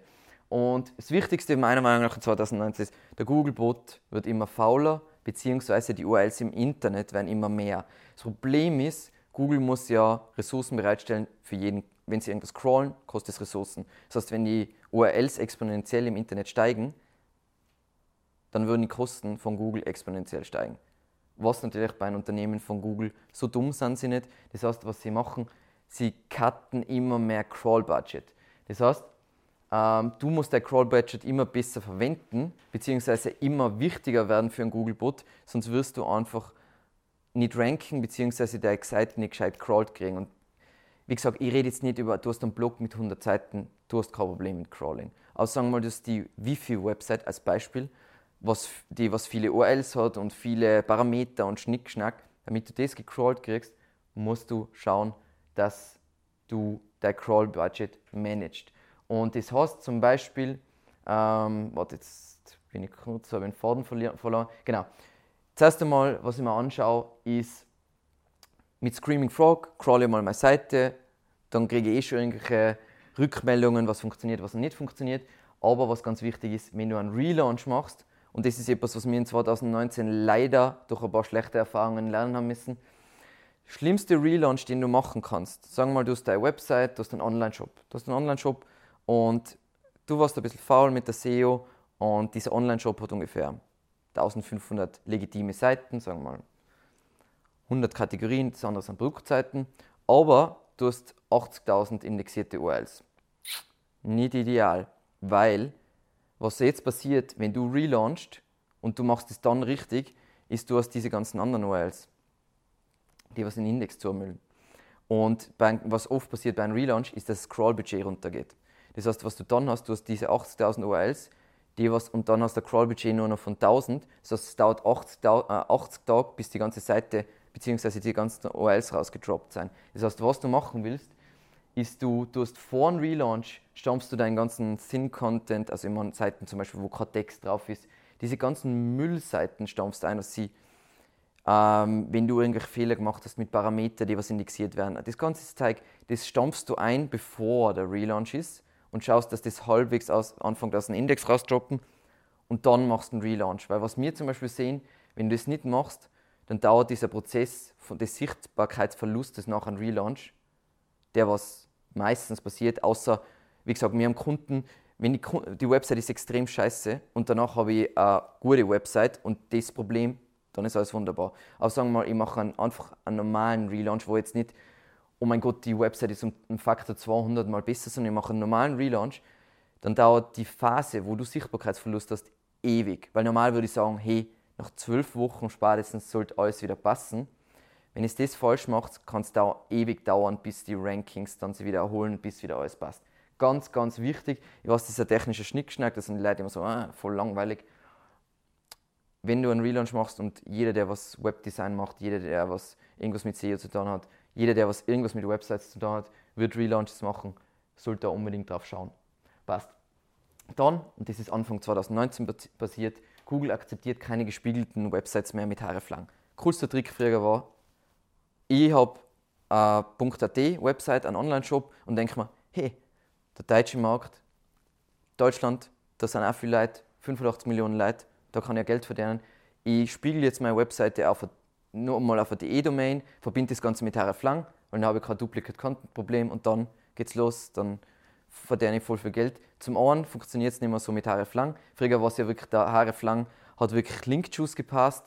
Da ist ja Google ziemlich auf die Schnauze gefallen, weil äh, da hat der Tom, Thomas Anthony, das äh, CEO von Distilled, ist ja draufgekommen, dass du bei der, du hast bei der Google Search Console Sitemaps einreichen können, wo, wo, du, wo drin gestanden ist, dass eine Seite, die was dir nicht gehört hat, ist ein hreflang von dir und dann hast du voll schnell eine neue Website ranken können, weil der Link-Juice gepasst worden ist. Deswegen, das haben sie eigentlich gekillt. Das heißt, jetzt ist es wirklich so, du machst statt einer .at eine .de, dann startest du bei null einmal eigentlich vom Linkaufbau her, plus du hast das Problem, und da zeige ich jetzt glaube ich einen Graphen, genau, das ist so ein geniales Beispiel. Sigma Anfang 2019, wir haben die DE gehabt, DE hat immer einen Aufwärtstrend gehabt bis Anfang des Jahres, AT hat immer so, die, da sind wir schon gedeckelt für die Rankings gewesen, ist das wurscht. Und dann plötzlich ist voll abgestürzt und voll runtergegangen und alles war im Arsch. Und dann sind wir drauf gekommen, irgendwas stimmt da nicht. Irgendwas bei der AT, weil in dem Fall war die DE die stärkere Domain, die ursprüngliche Domain und das ist nach AT gespielt worden. Und dann ist ganz langsam gestorben und wir haben wieder in die Google Search Console geschaut, alles korrekt verbunden mit hreflang und langsam hat Google die Seite indexiert und wir waren so, what the fuck? what the fuck machen sie? Und dann, eben durch Testen sind wir draufgekommen, dass wenn du Title Tags variierst, das heißt, du schreibst zuerst, sagen wir mal, ich nenne jetzt ein random Beispiel, das ist jetzt kein richtiges Beispiel. Im Title Tag habe ich jetzt slash Evergreen Media drin gehabt, dann mache ich jetzt bei der DE-Version Evergreen Media DE in Title Tag rein und bei der AT-Version Evergreen Media AT und auf einmal kommen wieder mehr Seiten in Index rein. Und das zweite, was du machen kannst, sind Template Tags. Ich würde beides auf jeden Fall machen. Ist da, wo in, auf deiner Seite zum Beispiel eine österreichische Telefonnummer ist, sagst du eine deutsche Telefonnummer an. Da, wo steht Österreich, sagst du dann Deutschland. Ähm, da, wo eine Kontaktadresse ist, office at evergreenmedia.at, sage ich dann office evergreenmedia.de. Und ich mache all diese kleinen Varianten, um gewissermaßen zu rechtfertigen, wieso es diese Domain gibt. Und plötzlich wird alles wieder indexiert. Die Inhalte sind immer nur Duplikat, aber Google scheint dann das, an, das anders zu sehen. Und das ist auch das, was die Großen machen. Gell? Also wenn es jetzt richtig große Online-Shops anschaut, die haben nie eins zu eins Kopien. Also Fließtext ja, aber die haben alles so Template-Tags, also Sachen angepasst und sie haben immer im Title-Tag irgendwas, was definiert, was für Land das ist. Ganz wichtig, ähm, das ist etwas, wo wir wirklich eine Zeit lang braucht haben zum draufkommen. Das ist richtig übel, wenn du Kunden hast, die was immer zufrieden waren und plötzlich denkst du, wieso wird die Seite indexiert und du kannst es nicht erklären? Nicht die Idealsituation. Passt. Dann On-Serve SEO. Das heißt, was sich in die Suchergebnisse abspielt, beziehungsweise was wir dort optimieren können und was sich da verändert hat. Ähm, da springe ich jetzt nochmal zurück zum Thema äh, Evolution und Darwinism in Search. Eben die SERP-Features kämpfen um die gleichen Positionierungen, um die gleichen Plätze in den äh, Top 10 wie deine eigene Seite. Und Google wirft immer wieder neue Server Features rein und das, manche werden mehr, manche werden weniger, je nachdem, ob sie einen guten Score zusammenbringen und Zufriedenheit liefern.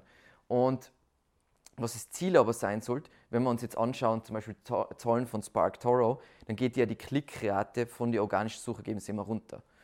Aber es kommen immer mehr SERP-Features. Und das heißt, was die logische äh, Schlussfolgerung nicht, ich mache kein SEO mehr, weil SEO ist immer nur der größte Traffic-Channel, sondern ich schaue, dass sie öfter in die Suchergebnisse aufscheinen.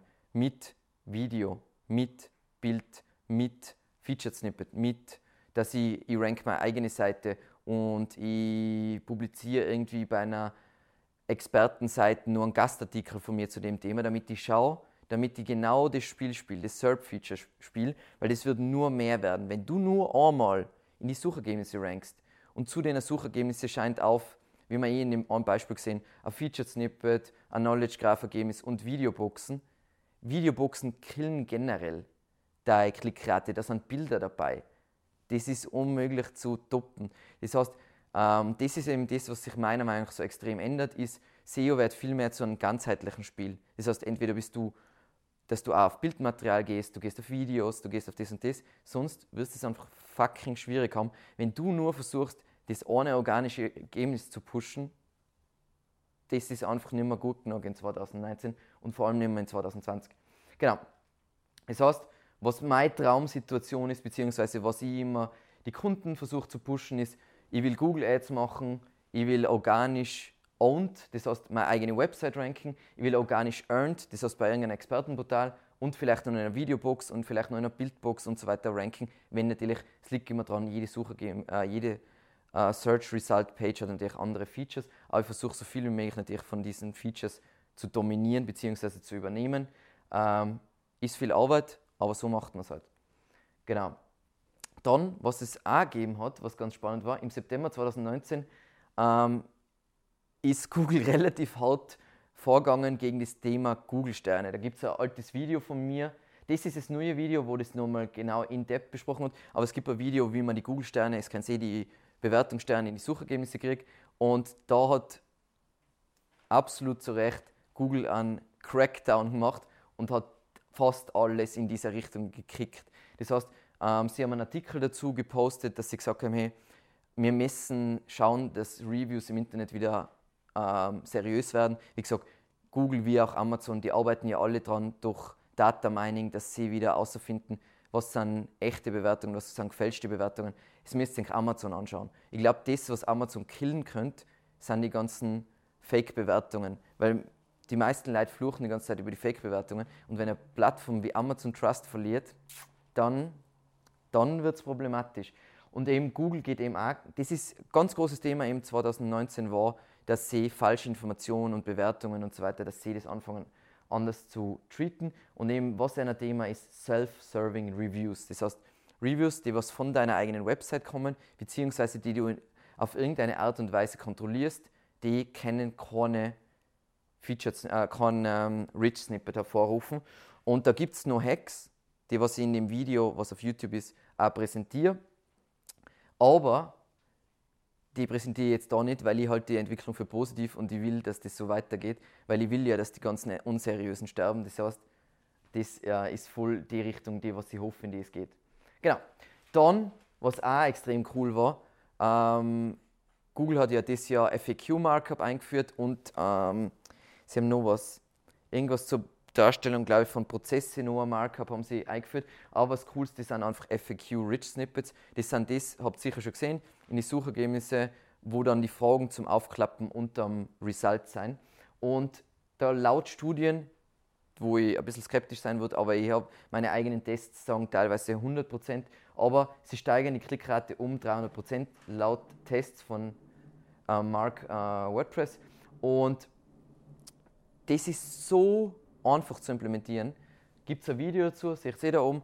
Jedenfalls, es müsst wirklich nur auf einer Seite, was es rankt, baut FAQs ein, Frage-Antwort, baut das passende Markup ein und plötzlich ist ein Snippet einfach zweieinhalb Mal so groß, wie er vorher war.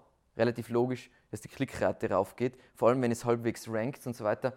Und es ist so lustig, weil ich sehe in der SEO-Branche verwenden das Leute, in der Versicherungsbranche verwenden das Leute und in alle anderen Nischen siehst einmal zufällig irgendjemand, der was das verwendet.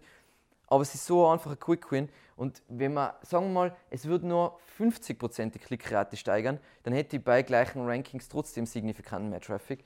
Und was da mein Hack ist, den, der was nicht von mir ist, den habe ich aus irgendeinem YouTube-Kommentar, glaube ich, raus, ist, ähm, was das Schlaueste ist, du hast ja diese Boxen zum Aufklicken und dann siehst du die Antwort und dann denke ich mir alle, oh mein Gott, und wenn er das jetzt gelesen hat, dann liest er nicht mehr weiter. Das ist eh nicht, wie die Realität ist.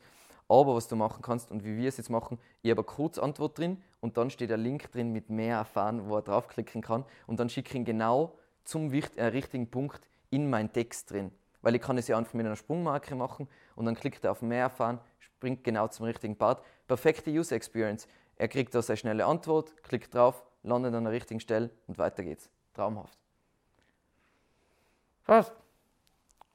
Dann kommen wir eh schon zum letzten Punkt. Das hm, ist ein bisschen ein esoterischer Punkt, bin ich gespannt. Und zwar Evolution.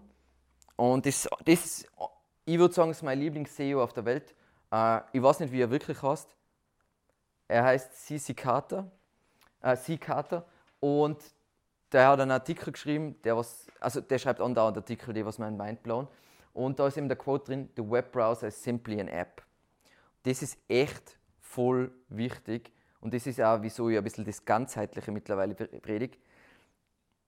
Die meisten Leute sind hauptsächlich im Internet unterwegs auf Mobile und sind nicht einmal hauptsächlich im Webbrowser unterwegs. Und was die Entwicklung von Mobile vorantreiben wird, das ist jetzt nicht so spannend, das skippen wir jetzt einmal, ist, Mo auf Mobile ist alles in Apps gesiloed. Das heißt, du hast all diese Silos, wo du performen musst. Was die, es ist wurscht, wie gut du in SEO bist, wenn Leute auf Instagram sein, wenn deine Zielgruppe auf Instagram ist. Es ist wurscht, wie gut du in SEO bist, wenn deine Leute eher auf Video sein, auf, äh, auf, ähm, auf dem Handy und so weiter. Das heißt, man muss anfangen, einen anderen Ansatz äh, zu fahren. Und das Interessante dabei finde ich so eine coole Statistik von 2019 war es Jahr, wo in Amerika Mobile, das heißt, Leute verbringen mehr auf Mobile Zeit, dass sie irgendwas schnickschnackseln und umschauen, als wie auf TV. Und das ist echt irre, wenn man sich überlegt, wie süchtig äh, Amerikaner nach Fernsehen sein, ist es ziemlich schockierend. Und es sollte jeden, der was irgendwas im Internet macht, zu denken geben. Und im Zuge dessen, Mobile Video ist etwas, was es gibt fast nichts, was, was schneller wächst, als wir das Leute Videos auf mobile Endgeräte konsumieren. Also wenn man meine Stats auf YouTube anschaut, dann ist es schon ziemlich heftig, wie viele Leute auf dem Handy schauen versus Desktop. Wie gesagt, ich bin, ich bin super oldschool. Wie gesagt, ich habe bis vor einem Monat kein Instagram gehabt.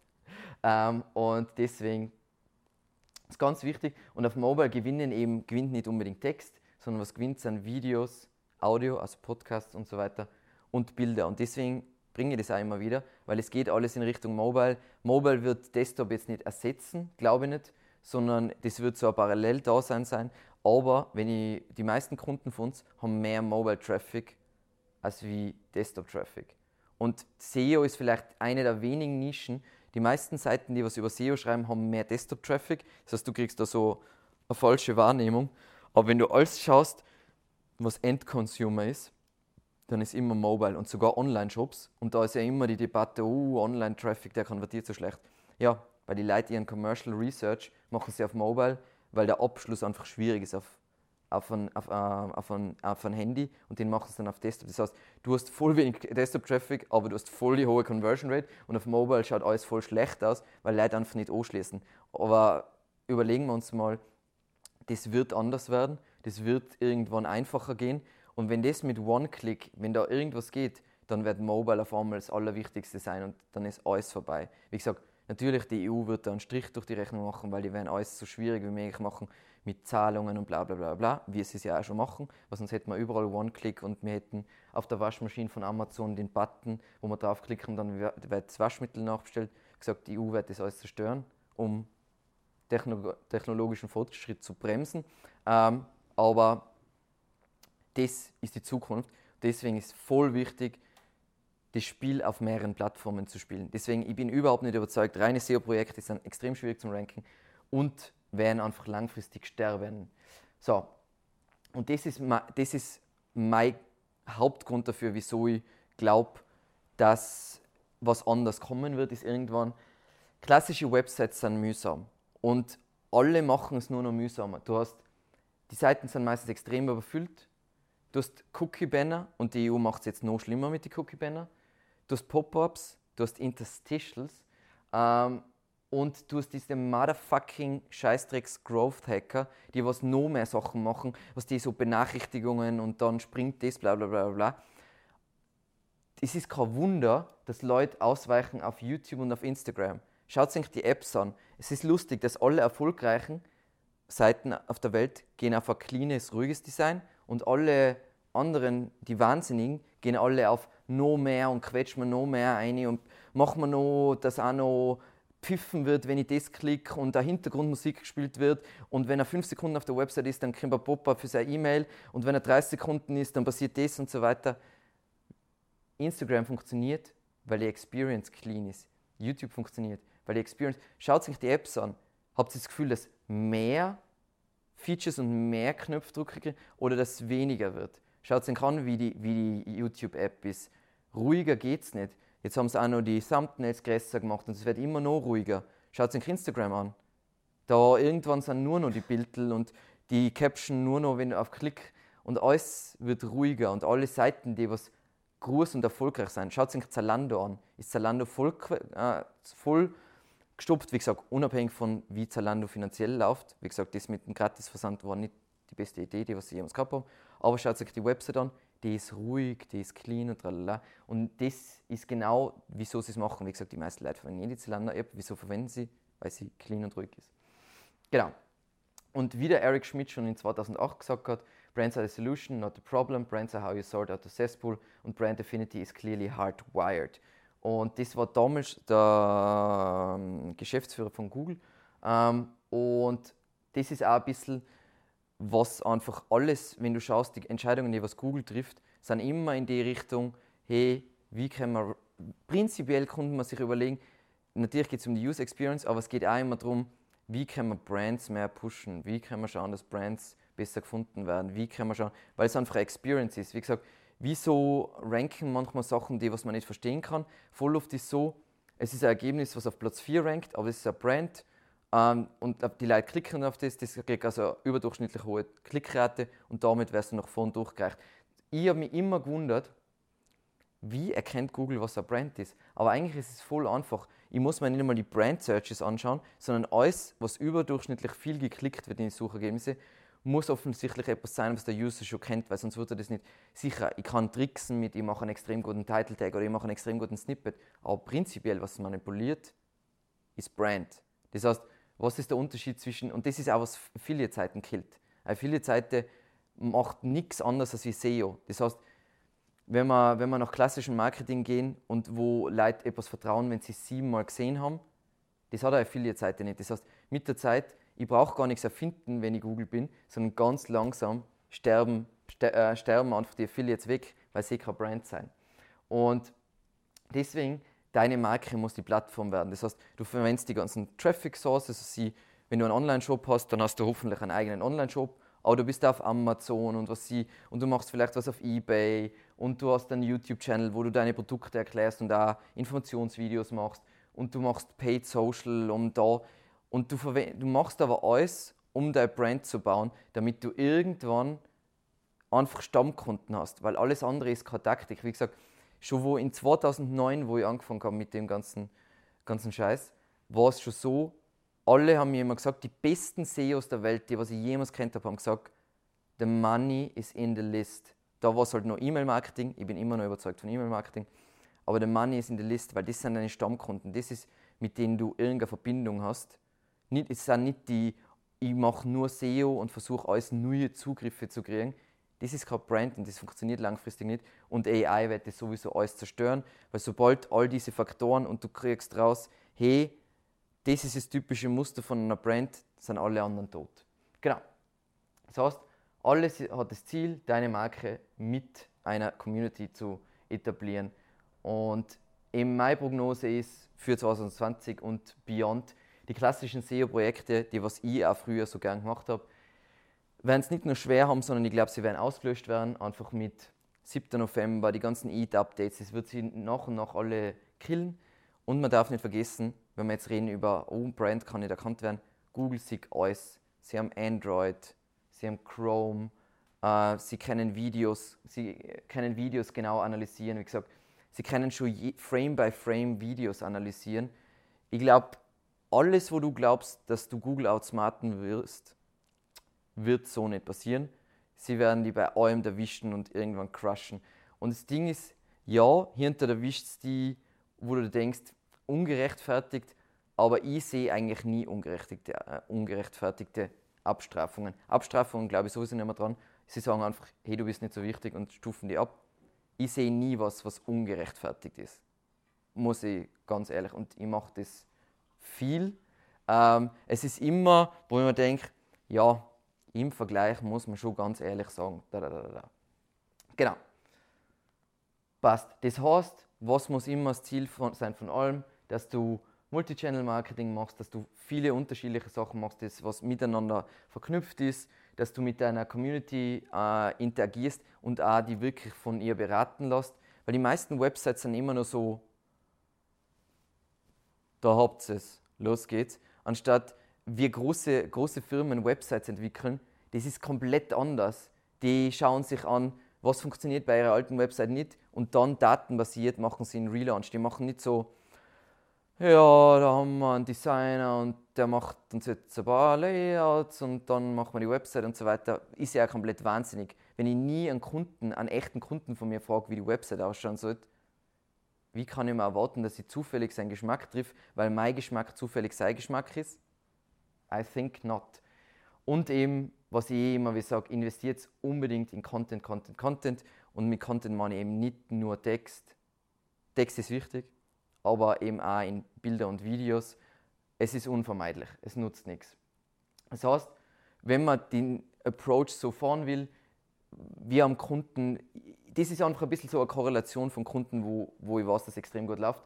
Du schaust an, welche kan äh, auf welche Kanäle ist deine Zielgruppe, nicht so wie die meisten Websites das machen, sie sind nämlich auf acht verschiedene Social, Pro, äh, äh Social Platforms und sieben von denen haben sie das letzte Posting 2004 gemacht.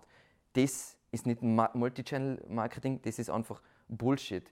Was ich schon machen würde, ich würde all die Sachen registrieren, weil dann habt ihr mal den Username und dann könnt ihr es irgendwann machen, weil sonst ist es weg, das ist ein Problem. Aber prinzipiell macht ein paar Channels richtig und konzentriert sich auf zwei, drei Channels äh, und zieht das voll durch, liest, lest und beantwortet jeden verdammten Kommentar. Wie gesagt, ich mache das gern, aber ich habe schon meine Hintergedanken, wieso auf dem YouTube-Channel jede Frage und äh, beantworte, weil das ist meine Zielgruppe. Das heißt, wenn ich das lies, dann weiß ich, was sie denken und dann weiß ich mehr, was sie wollen. Das ist nicht, weil ich, oh, ich bin so der nette Alex und ich beantworte alle Fragen so gern. So ist es ja nicht. Dann teste unbedingt neue Kanäle mit Paid. Das heißt, was ich nicht machen würde, ich starte jetzt auf, nehmen wir einfach Facebook und ich versuche jetzt mein Organic Following zu growen. Das ist wie Noobs das machen. Nein, ich starte auf Facebook und dann schalte ich einfach Ads, um zu schauen, ob überhaupt meine Zielgruppe auf Facebook ist. Und da muss ich halt einmal ein paar tausend Euro in die Hand nehmen und das so machen. Und alles, was funktioniert, gleich wie Darwinism in Search, alles, was ich funktioniere, skaliere ich so schnell wie möglich rauf und alles andere skaliere ich so schnell wie möglich runter, äh, damit die das Geld für andere Sachen investieren können. Also so denken unsere erfolgreichen Kunden. Dann schaffe Inhalte, Inhalte die was Trust aufbauen und Brand Awareness. Du kannst nicht, es ist keine Taktik, dass du nur Bottom of the Funnel rankst, sondern wenn du ein Brand bist, dann bist du überall, überall im Funnel und du deckst alles ab. Und der Funnel kann überall starten. Der kann auf Instagram starten, der kann auf YouTube starten, der kann überall starten. Und dann ist Sales nämlich auch relativ einfach, weil dann brauche ich nicht jemanden überzeugen, weil der ist dann schon überzeugt von einer Brand und der kauft dann. Sales ist nur so schwierig, wenn ich jemanden cold call und sage so, hey, ähm, ich würde da gern SEO für 50.000 Euro im Jahr verkaufen dann wird es wahrscheinlich nicht funktionieren, versus wenn ich den kompletten Sales Funnel, ab, also den ganzen Funnel abgedeckt habe und ihn auf, jeden, auf jeder Ebene gut beraten habe, dann brauche ich die Frage nicht einmal stellen, sondern dann kommt er zu mir und dann funktioniert das Ganze auch. Passt. Was sind unsere Key Takeaways? Ich, ich glaube, ich bin gar nicht so schlimm eskaliert. Passt. Ähm, die Key Takeaways von heute, also die Sachen, die was ich mir wünschen darf, dass es mitnehmt vom Vortrag, ist, stellt einfach einen User überall in den Mittelpunkt, dann seid ihr auf jeder Plattform der Gewinner und seine Reise. Das heißt, ähm, YouTube ist unglaublich gut am Anfang seiner Reise, weil YouTube dreht sich um Information, um etwas lernen, um irgendwas zu erfahren. Ähm, und YouTube ist zum Beispiel super schlecht am Bottom, Bottom of the Funnel, außer vielleicht Unboxing, würde ich jetzt sagen, ist so ein Zwischending, aber das ist, äh, dafür ist zum Beispiel YouTube voll gut. Dann sieh deine Webseite nicht als wie ein Publisher, so wie ich es ganz gern höre von Kunden. Ja, müssen wir einen Blog machen und dann posten wir jede Woche einen Beitrag. Na, wir, wir überlegen uns, was sind unsere wichtigen Keywords, die was unsere Nutzer oder unsere äh, potenziellen Kunden verwenden und dann decke ich systematisch diese Keywords mit den legend, most legendary Content ever ab, also wo ich wirklich Zeit investiere. Wie gesagt, ein Ratgeber von uns dauert circa, je nachdem wie schwierig es ist, 40 Stunden, ist 40 Stunden Aufwand. Und so sollte man, wie gesagt, es geht nicht schnell, aber deswegen haben wir auch nicht hunderte Ratgeber, 10 Ratgeber und trotzdem funktioniert es. Dann lernt alles über, wie es lernt, was der User will und investiert eben da in diesem Kontext in Texte, Bilder und Videos. Das heißt, ihr macht eigentlich eine Analyse, was zu euren Keywords der User sehen will und seht, bei jeder Suchanfrage sind Bilder, Boxen. Was, in was investiere ich dann? In Text und Bild. Wenn ich sehe, es sind überall Videos, investiere ich in Video und Bild. Das es ist ja, Video und Bild, Video und Text und der. Und so leitet ich einfach alles ab, weil dann weiß ich auch, wo das Geld ist. Ich verstehe, keiner hat die Kohle, alles zu machen. Fotos sind teuer, Videos sind teuer, alles kostet Zeit und so weiter. Aber du kannst anhand von den Keywords ablesen, was der User sehen will. Und das ist kostenlose Marktforschung, die was sich heutzutage eh, du brauchst keine Marktforschung, weil du schaust da an, was hat Google basierend auf Nachfrage herausgefunden. That's what I do. Dann SEO ist eben heute wie Gärtnern. Es gibt keine gesunden Quickwins mehr. Geb, es, gibt nix, es gibt schon Sachen, die was wichtiger sind als wie unwichtiger. Wie gesagt, ich habe eine neue Website, alle Title Tags, oder sie haben keine Title Tags. Das erste, was ich mache, ist Title Tags und das hat irgendwelche Erfolge. Aber wenn du jetzt, sagen wir mal, wirklich große Erfolge feiern willst, dann gibt es keine Quickwins, sondern du baust extrem geile Inhalte, eine coole Brand drumherum und das entwickelt sich dann alles. Und nie vergessen, weil das ist das, was die ganzen SEO Kiddies und Affiliate-Marketer vergessen. Wenn du dein Unternehmen auf Google aufbaust, dann sind schon harte Zeiten angebrochen und es werden noch sehr viel härtere Zeiten für die anbrechen, weil du solltest die ganzen Sachen sehen als eine nette Traffic-Quelle.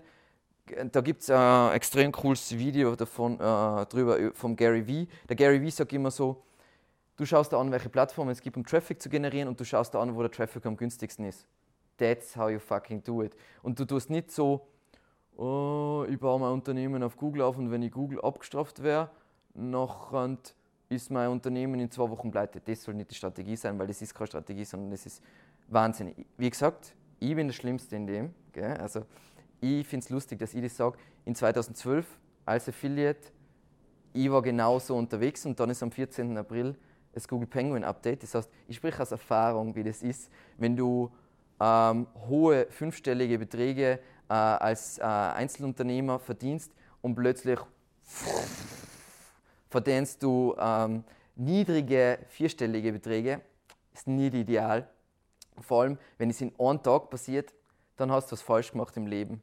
Und deswegen mit dem kommen wir zum Ende. Vielen, vielen Dank.